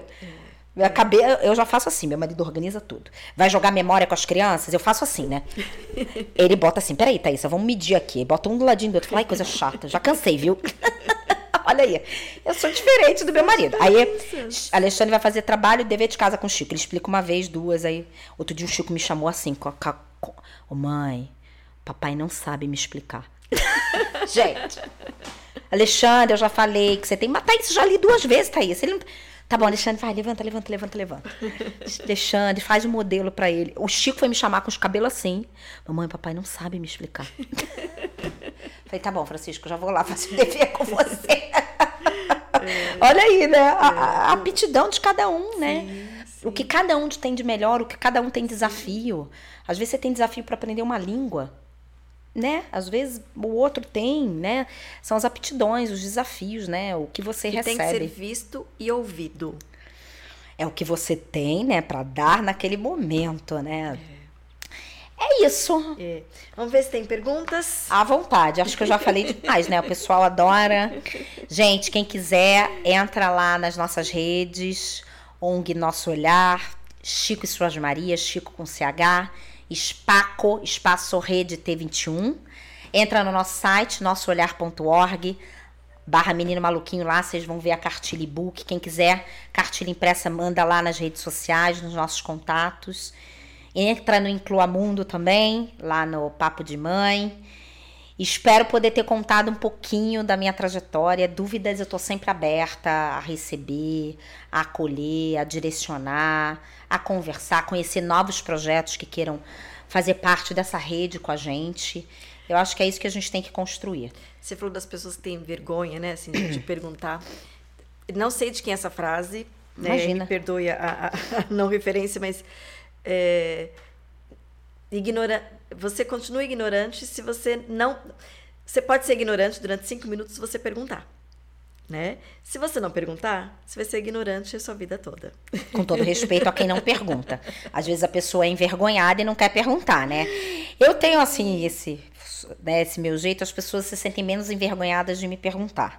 Eu acho que, contando a minha trajetória e de forma humilde, respeitosa, eu acho que é isso que a gente vai construindo. Então, Mas sabe que às vezes as pessoas, é, se, se, não estão vivenciando alguma situação específica, às vezes não sabem. Nem olham para aquilo. Não, então assim, não, não, é que não perguntas, não é nem vergonha. É, não tem contato, né? Né, vou perguntar o quê? Não sei, é tudo novidade, estou aqui é. informação. Mais uma vez, né, Céu, e a todos aqui que estão ouvindo a gente. O mundo acelerou muito com a informação.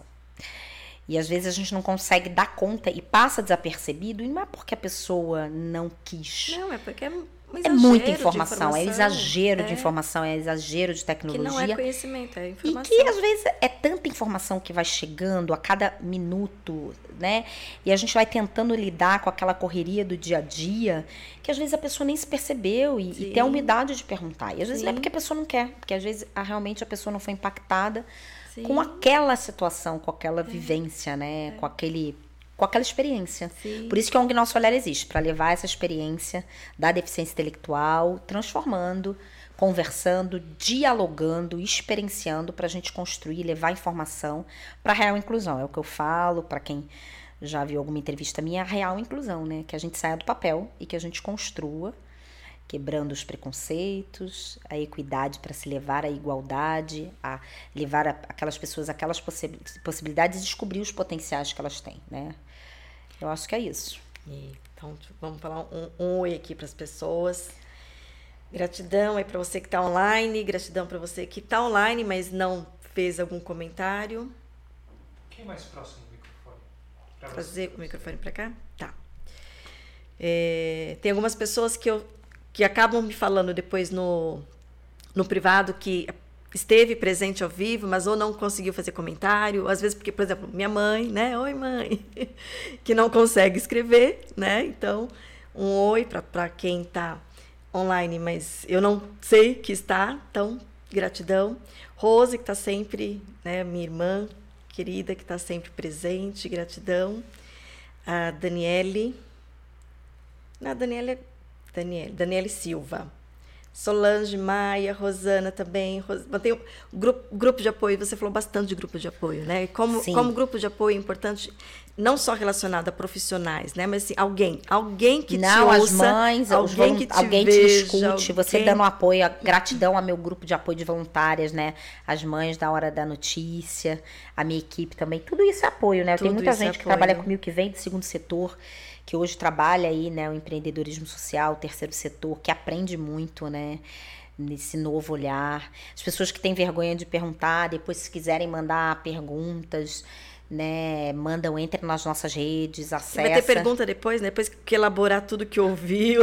Acessa lá para conseguir a cartilha. Quiser levar para sua escola, manda um, um e-mail para gente, contato arroba nossoolhar.org, entrar nas nossas redes. É essa informação que a gente quer, essa troca que a gente quer, essa vivência que a gente Sim, quer. Sim. E essa é a grande proposta do Divancast, exatamente essa. Principalmente por esse momento, né? O- a, carência que você comentou assim, a carência de informação de qualidade, carência de informação é, real, né? Da, da vida acontecendo, da, da informação que seja da neurociência, da psicologia. Parabéns por essa sua ideia, os 10 programas. Esse, né, esse conteúdo ele vai ficar, ele vai ficar aí, ele é atemporal, essa informação não vai se perder, a gente retorna, a gente vai, a gente revisita, Verdade. né? A gente revisita para aprender, a gente troca. É, parabéns por essa iniciativa de levar conteúdo trazendo pessoas diversas.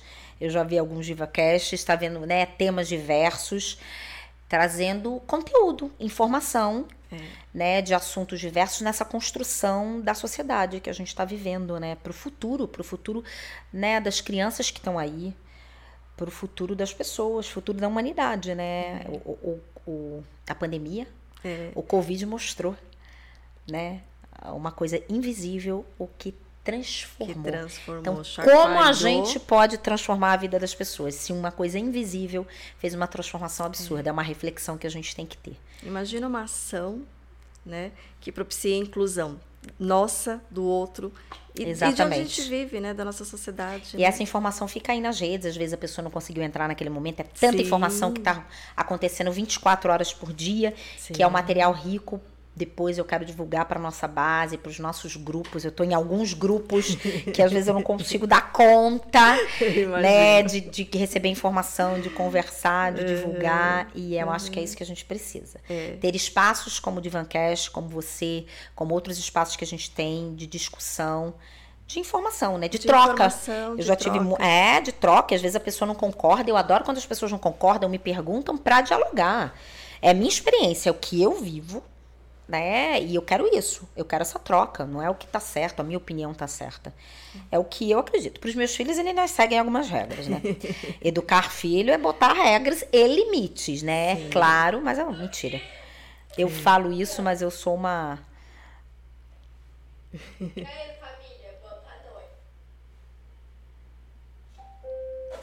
Que isso? Um barulho aqui? Alguém, gente, ao vivo. Oi. A gente tem uma lâmpada que eh, a gente pode acessar Nossa, via adorei. Oi, lâmpada. Oi, alguém, família. algum vizinho, algum vizinho acessou, você viu? Não sei. Gente, olha, adorei isso. hein? É, ela, ela, a gente troca luzinha, tem colorido, co- luz colorida, depois eu te mostro. Nossa, a luz falou, gente. Olha que incrível. Ao Pode vivo. música. Isso é ao vivo, adoro. Adorei. Não, gente, sim, só para vocês rirem. É, alguém falou na minha lâmpada, tem uma lâmpada que é, a gente acessa Blu- Bluetooth, né? Bluetooth. Algum vizinho acessou, deve ter, enfim, apertado por Gente, equívoco. adorei. É, e aí a gente ficou aqui um olhando para a cara do outro, o celular de quem ficou. né? Quem tá falando? Quem tô- o celular de quem ficou ligado? Ninguém. É o ao vivo. Isso é ótimo. Adoro. É isso. Então vamos lá. Dona Guinalda, Sandrinha, Marcelo Lisboa, vou falar alguns nomes que talvez seja da sua audiência. Obrigada a todos. Silvia Cer- Cerveira. Si- Silvia está fazendo alguns eventos, né? Tenho acompanhado lá no Instagram. Daniela Silva, ela está comentando que o filme Luca é lindo. Não, não tinha referência Eu quero ver, livro. obrigada. Quero fazer a resenha. Estreou agora esse mês, ainda não tive tempo. Quero fazer a resenha do Luca. É, para ver e depois eu conto para vocês que o pessoal pede dicas, às vezes lá no meu Instagram, do Chico e Suas Marias, e eu conto as dicas e as façanhas da garotada. De vez em quando eu ponho uns filmes aí com algumas reflexões. É, não, filme, filme é muito é. bacana, né? Você não, aprende, e filme, hoje em dia, desenho filme, animado, música, música, tudo. Divertidamente. Que Divertidamente, é referência para entender maravilhoso. a neurociência. Emoções, né? Emoções, sentimentos. Desenvolvimento do cérebro, as áreas, muito as bacana. As áreas. Muito bacana. Daniele Silva, falando, provavelmente comentou do, do brincar, que é uma atividade que auxilia na formação, socialização, desenvolvendo habilidades psicomotoras, sociais, físicas, afetivas, cognitivas e emocionais. Olha que riqueza, hein? Obrigada! Brincar, hein? Isso é brincar. Tem algumas dicas lá no Chico Suas Marias. A gente faz tinta, quem não consegue. Tinta, outro dia eu fiz de borra de café. Cola branca, café, borra. Normalmente tem na casa das pessoas, eu fiz uma tinta. Fiz também com cúrcuma, que eu uso muito na alimentação das crianças. Outra dica, antioxidante. Fiz anti-inflamatório, fiz tinta com cúrcuma, cola branca, quem tem filho em casa tem, é uma coisa barata. Olha que bacana ah, fazer ainda se isso. faz cola com maisena? Nunca fiz cola com maisena. O que eu sei é que da escola chega massinha feita de maisena. É feito na escola, né? Hoje em dia tem umas, umas marcas aí mais naturebas que você consegue fazer, mas massinha com maisena já chegou na minha casa. Olha. Já chegou na minha casa e também é uma dica que pode ser feita. Uma dica bacana. Pregadores, preensão fina também indica. Pregador de roupa, botar a criançada para ajudar. Ajuda também, principalmente quem tem a parte Não precisa, motora. Dizer, é claro que ter recursos ajuda bastante, né? Mas como a criatividade também. Ah, hoje em dia cria... na internet você cria e a criatividade é maravilhosa. É, pisar na grama também, ao ar livre, quem pode, claro, né? Nem todo mundo acessa, mas agora os parques fechado, abrindo.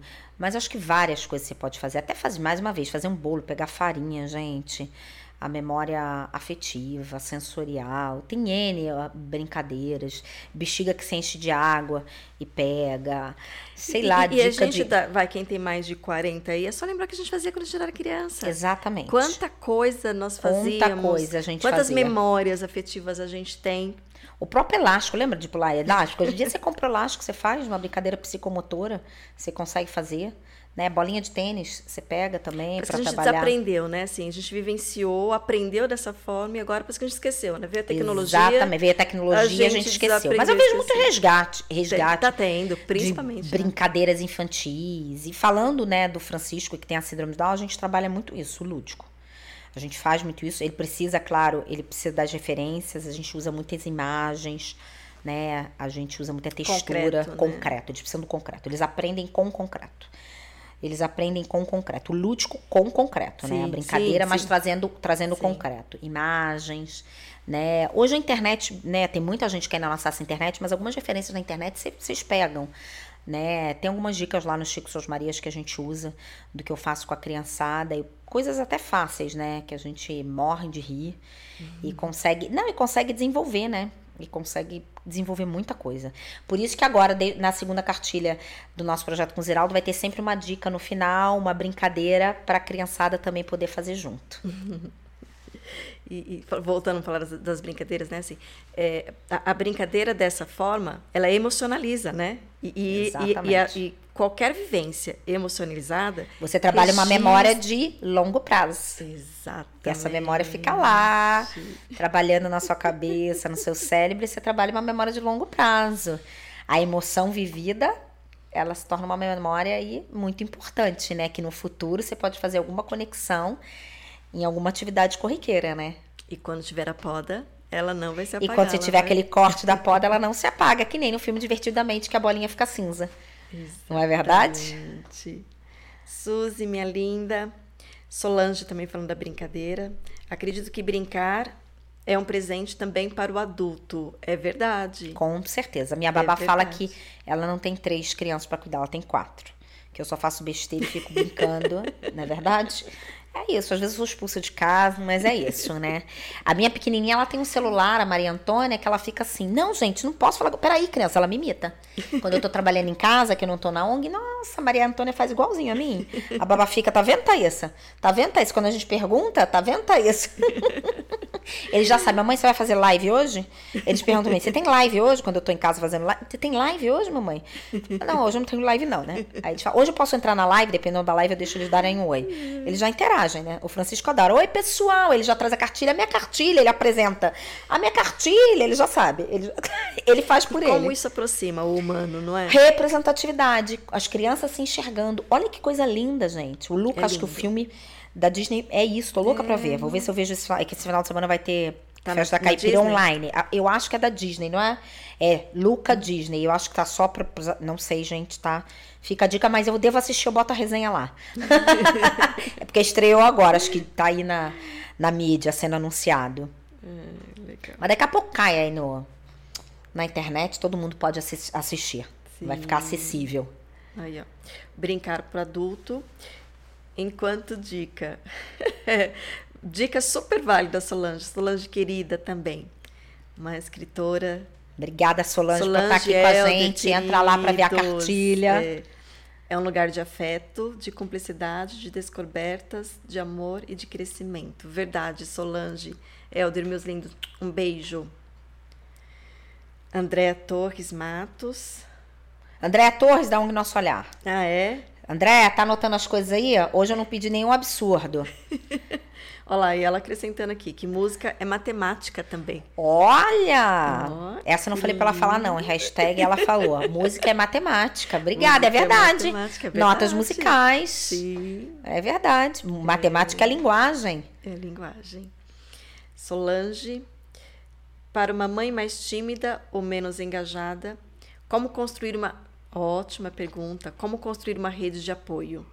Como chegar às pessoas certas para te ajudar? Oh, minha linda, Olha, Solange, pergunta.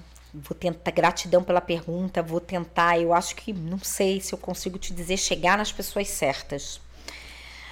Mais uma luzinha. É, eu acho que. hum, Hoje, eu acho que no grupo que você já faz parte, talvez naquela tua comunidade, né, ou no seio familiar, tentar buscar isso, né, numa conversa ou numa pessoa que você se sinta, já que você é tímida, que você tem uma segurança para falar, talvez uma pessoa dentro da sua família ou dentro daquela comunidade E que você quando vive. não tem? E quando não tem internet, ou então você procura as ONGs, a ONG Nosso Olhar, outros movimentos, não sei, né, se você tem alguma pessoa com deficiência, se é o caso, se você tem da sua família, o filho, o sobrinho, mas procurar a internet, talvez, hoje você tem vários movimentos de rede que você possa buscar, escutar no seu tempo, acho que o mais importante, no seu tempo, né? Mas acho que foi legal isso que eu estava falando, né? Até falei da, da- do, do seu espaço, porque sou apaixonada por ele, né? Então, mas é, porque às vezes está perto da gente, né? Então, assim, Às vezes tá perto da gente. pedir, a gente precisa aprender.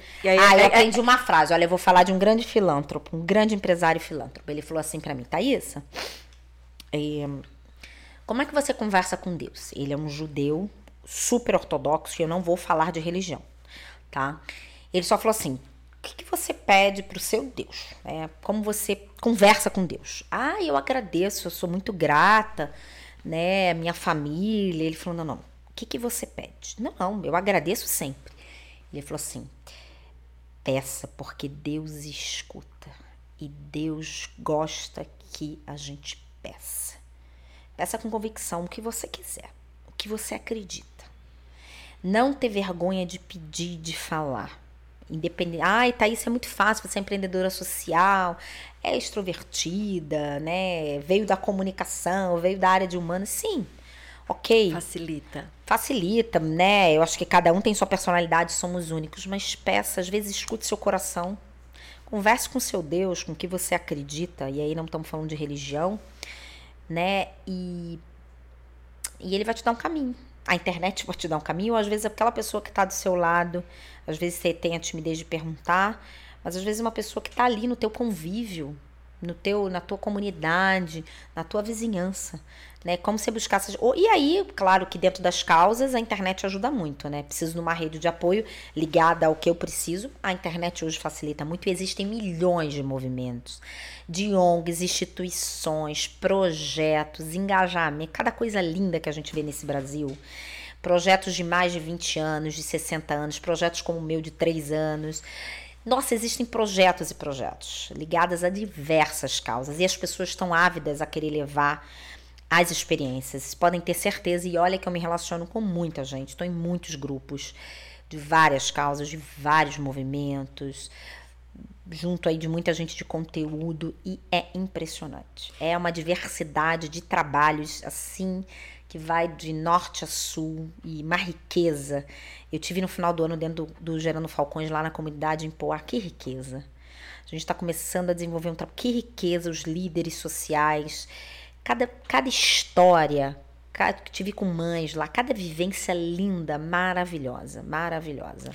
E é tão lindo você trazer isso, Thaís, assim, você e as pessoas que estão passando por aqui é, com esse intuito de, de mostrar quanta coisa linda está acontecendo, né? Não é que muita vai acontecer. Coisa linda, muita assim, coisa linda. Tem muita coisa linda, tem muita gente do bem, tem muita gente boa, tem muita coisa ruim, tem muita coisa triste, né? Não, não é fechar os olhos para essas coisas, mas como tem coisa bonita, tem, como tem, tem muitos trabalho, movimentos. como tem movimento. Muita gente querendo doar, doar seu tempo, às vezes tem pessoas que não conseguem doar em quantia.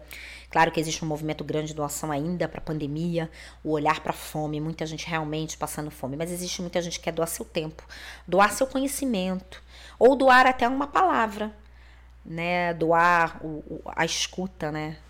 Às vezes você tem uma pessoa, né? E você vai descobrindo, acho que tem a hora certa de tudo. Não tem a, tem a pessoa certa naquele momento certo. Né, né? Eu acho que é isso. Eu tive.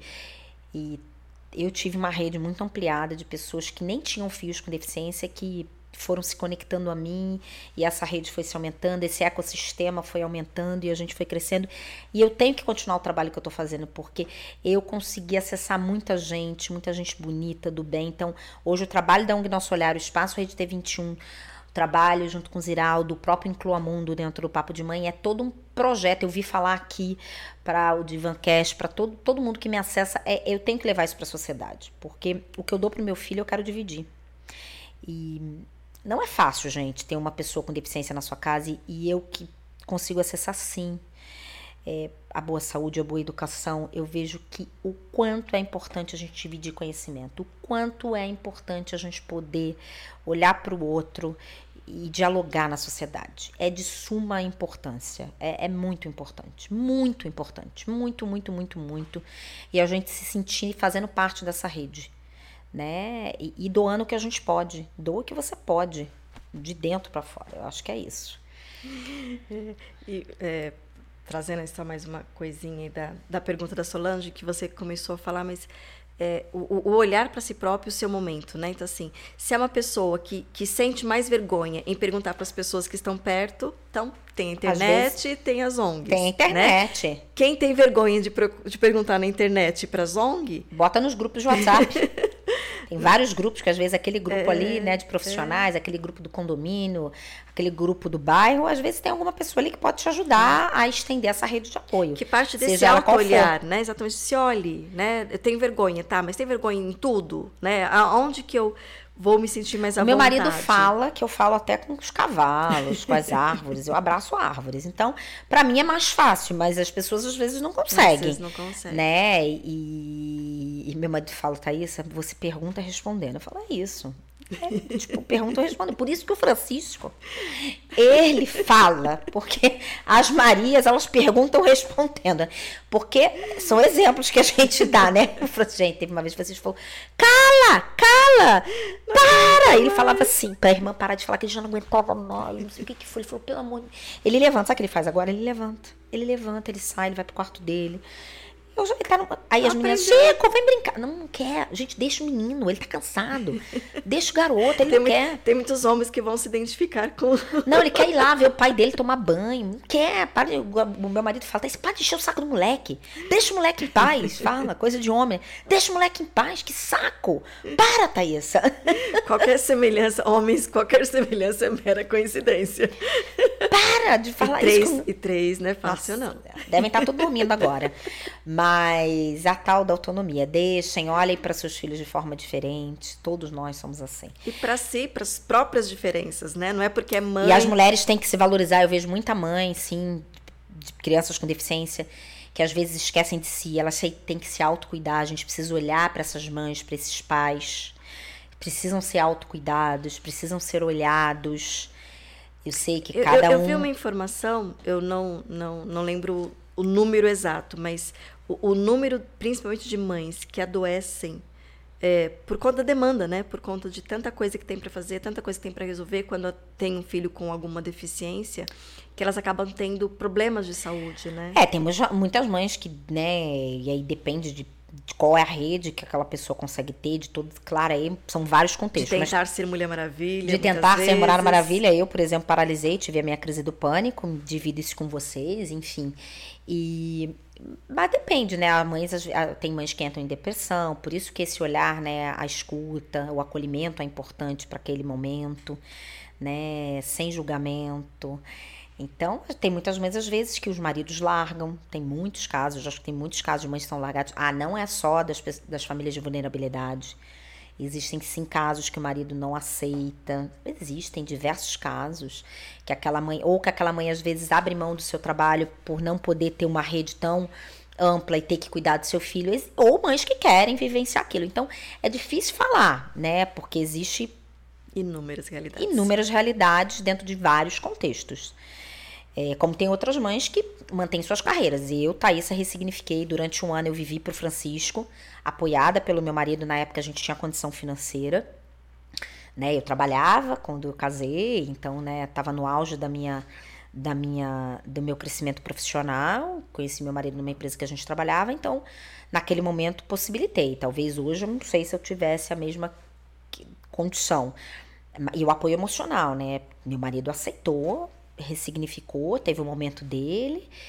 E, mas tem mães que não, né? E como tem outras mães que estão lindas e que vivem para aquilo, né? E falam, olha, nesse momento eu não quero voltar para minha carreira, tá tudo ok? Tá tudo ok. Como tem mães que têm filhos que não têm deficiência e que não querem voltar para o mercado de trabalho. A Sim, gente cansa de ver sim. discussões de maternidade e mercado de trabalho. Eu tenho uma grande amiga minha, Sumaia, que faz essa, né, esse trabalho, né? De também aquela mãe ser vista como uma profissional. É cada um, é tua escolha.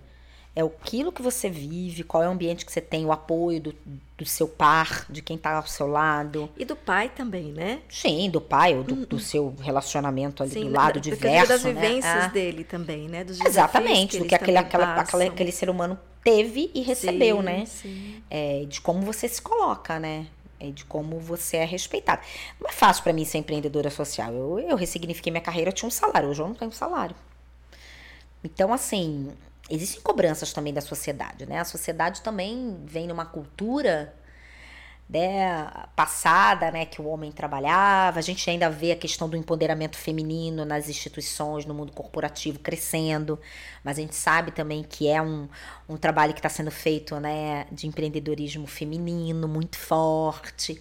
Então existe uma série de discussões na sociedade, diversas discussões é, que a gente tem que que abrir. Por isso que eu acho que várias causas são importantes. E muitas causas Todas se falam são, é, juntos em algum momento, Sim. né? Dentro de- de- disso, dessa diversidade, né?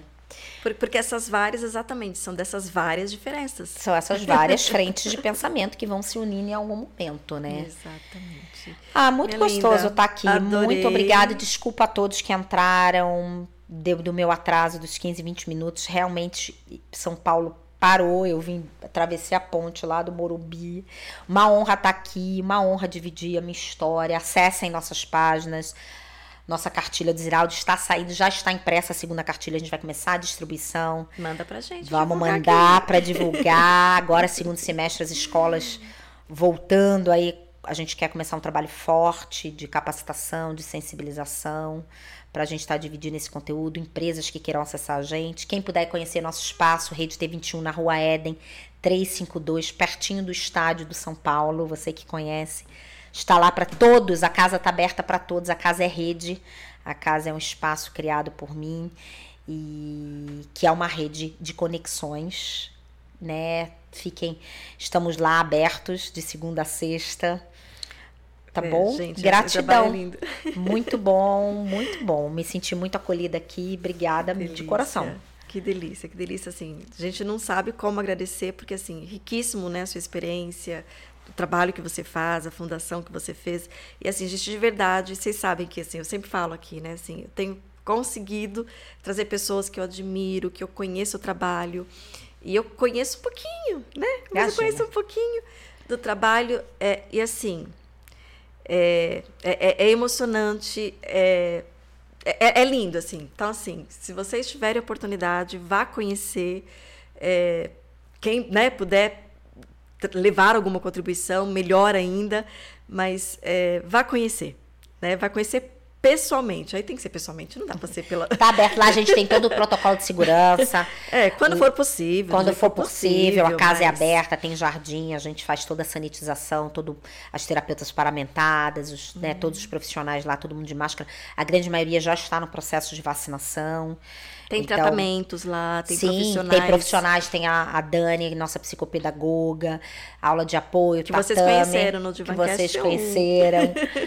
é, então a casa está aberta, o espaço, a rede está aberto, a sede da ONG Nosso Olhar está lá na casa.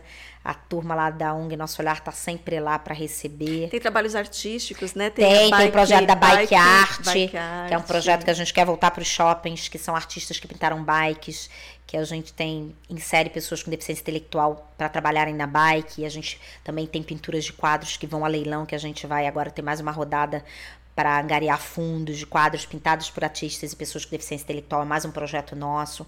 Muitos projetos. É o quadro, inclusive, está no Shopping Butantã, na galeria do Shopping Butantã, lá em frente à estação Linha Amarela. É, até o dia 9 de até julho. Até o dia 9 né? de julho, nossa, nossa, nossa, nossos quadros lá na mostra que a gente está no Shopping Butantã. Entra lá na ONG Nosso Olhar, os quadros estão expostos, 10 obras que a gente vai rodar para compra agora, tá lá exposto, a gente foi convidado e a gente, se Deus quiser, no segundo semestre, volta com o projeto Bike Art a partir de agosto, setembro. Andréia, anota, voltar para os shoppings de São Paulo. A gente retirou do ar em março, respeitando a pandemia. As pessoas com deficiência que agora estão em vacinação, a gente conseguiu. Que as pessoas com síndrome de Down, eu exijo uma dose de respeito, foi a nossa campanha. Conseguimos aí emplacar a vacinação, mostrando, baseado na ciência, que pessoas com síndrome de Down eram, são prioridade por causa das comorbidades, da questão da, da, imuno, da, da imunidade, da, do sistema imunológico. Então a gente vai nesse movimento. Obrigada, Sig, Céu. Aí eles botam a cola aqui. Gratidão ao público que esteve aqui conosco. Muito, sim, muito obrigada. Esse sim. é só um pedacinho da minha história. Quiser fazer parte dessa, me conectar às outras histórias, a gente leva o Inclua Mundo. Dica de pauta, manda pra gente, pra gente conectar esse Brasil todo. Obrigada, viu? Gratidão, gratidão imensa, Thaisa. Gratidão para todo mundo, para todos vocês que estão aqui ao vivo. Gratidão para você que está assistindo agora. Para você que já nos acompanha. É, de novo, né? Gratidão. E para você que está chegando agora, se cadastre Eu quero minha caneca. Nosso... Ah, a caneca. Essa caneca é linda, né? Não, eu vou pedir ao vivo, que nem a do Jó. Agora que eu vi, eu faço coleção de caneca. Se ah, ela é? não tiver, ela vai mandar fazer. Todo mundo que vier no DivaCast vai ganhar uma caneca, ela vai correr atrás. Fica a dica. Hashtag DivaCast caneca. Aceitamos patrocínio. Patrocínio para caneca. Eu quero a minha caneca. Patrocínio Pronto, caneca. adoro vermelho. Lindo. Não é? Olha essa aqui que é toda Não, vermelha. gente, olha, olha isso. é top. As Marias vão amar. É top. então, gratidão. Deixe seu like, se cadastre e participe com a gente. Traga suas dúvidas, traga suas sugestões. É, a gente está fazendo isso para você, para nós, para o nosso mundo se tornar um mundo melhor para a gente viver. Até terça-feira, às 19 horas. Um beijo no seu coração.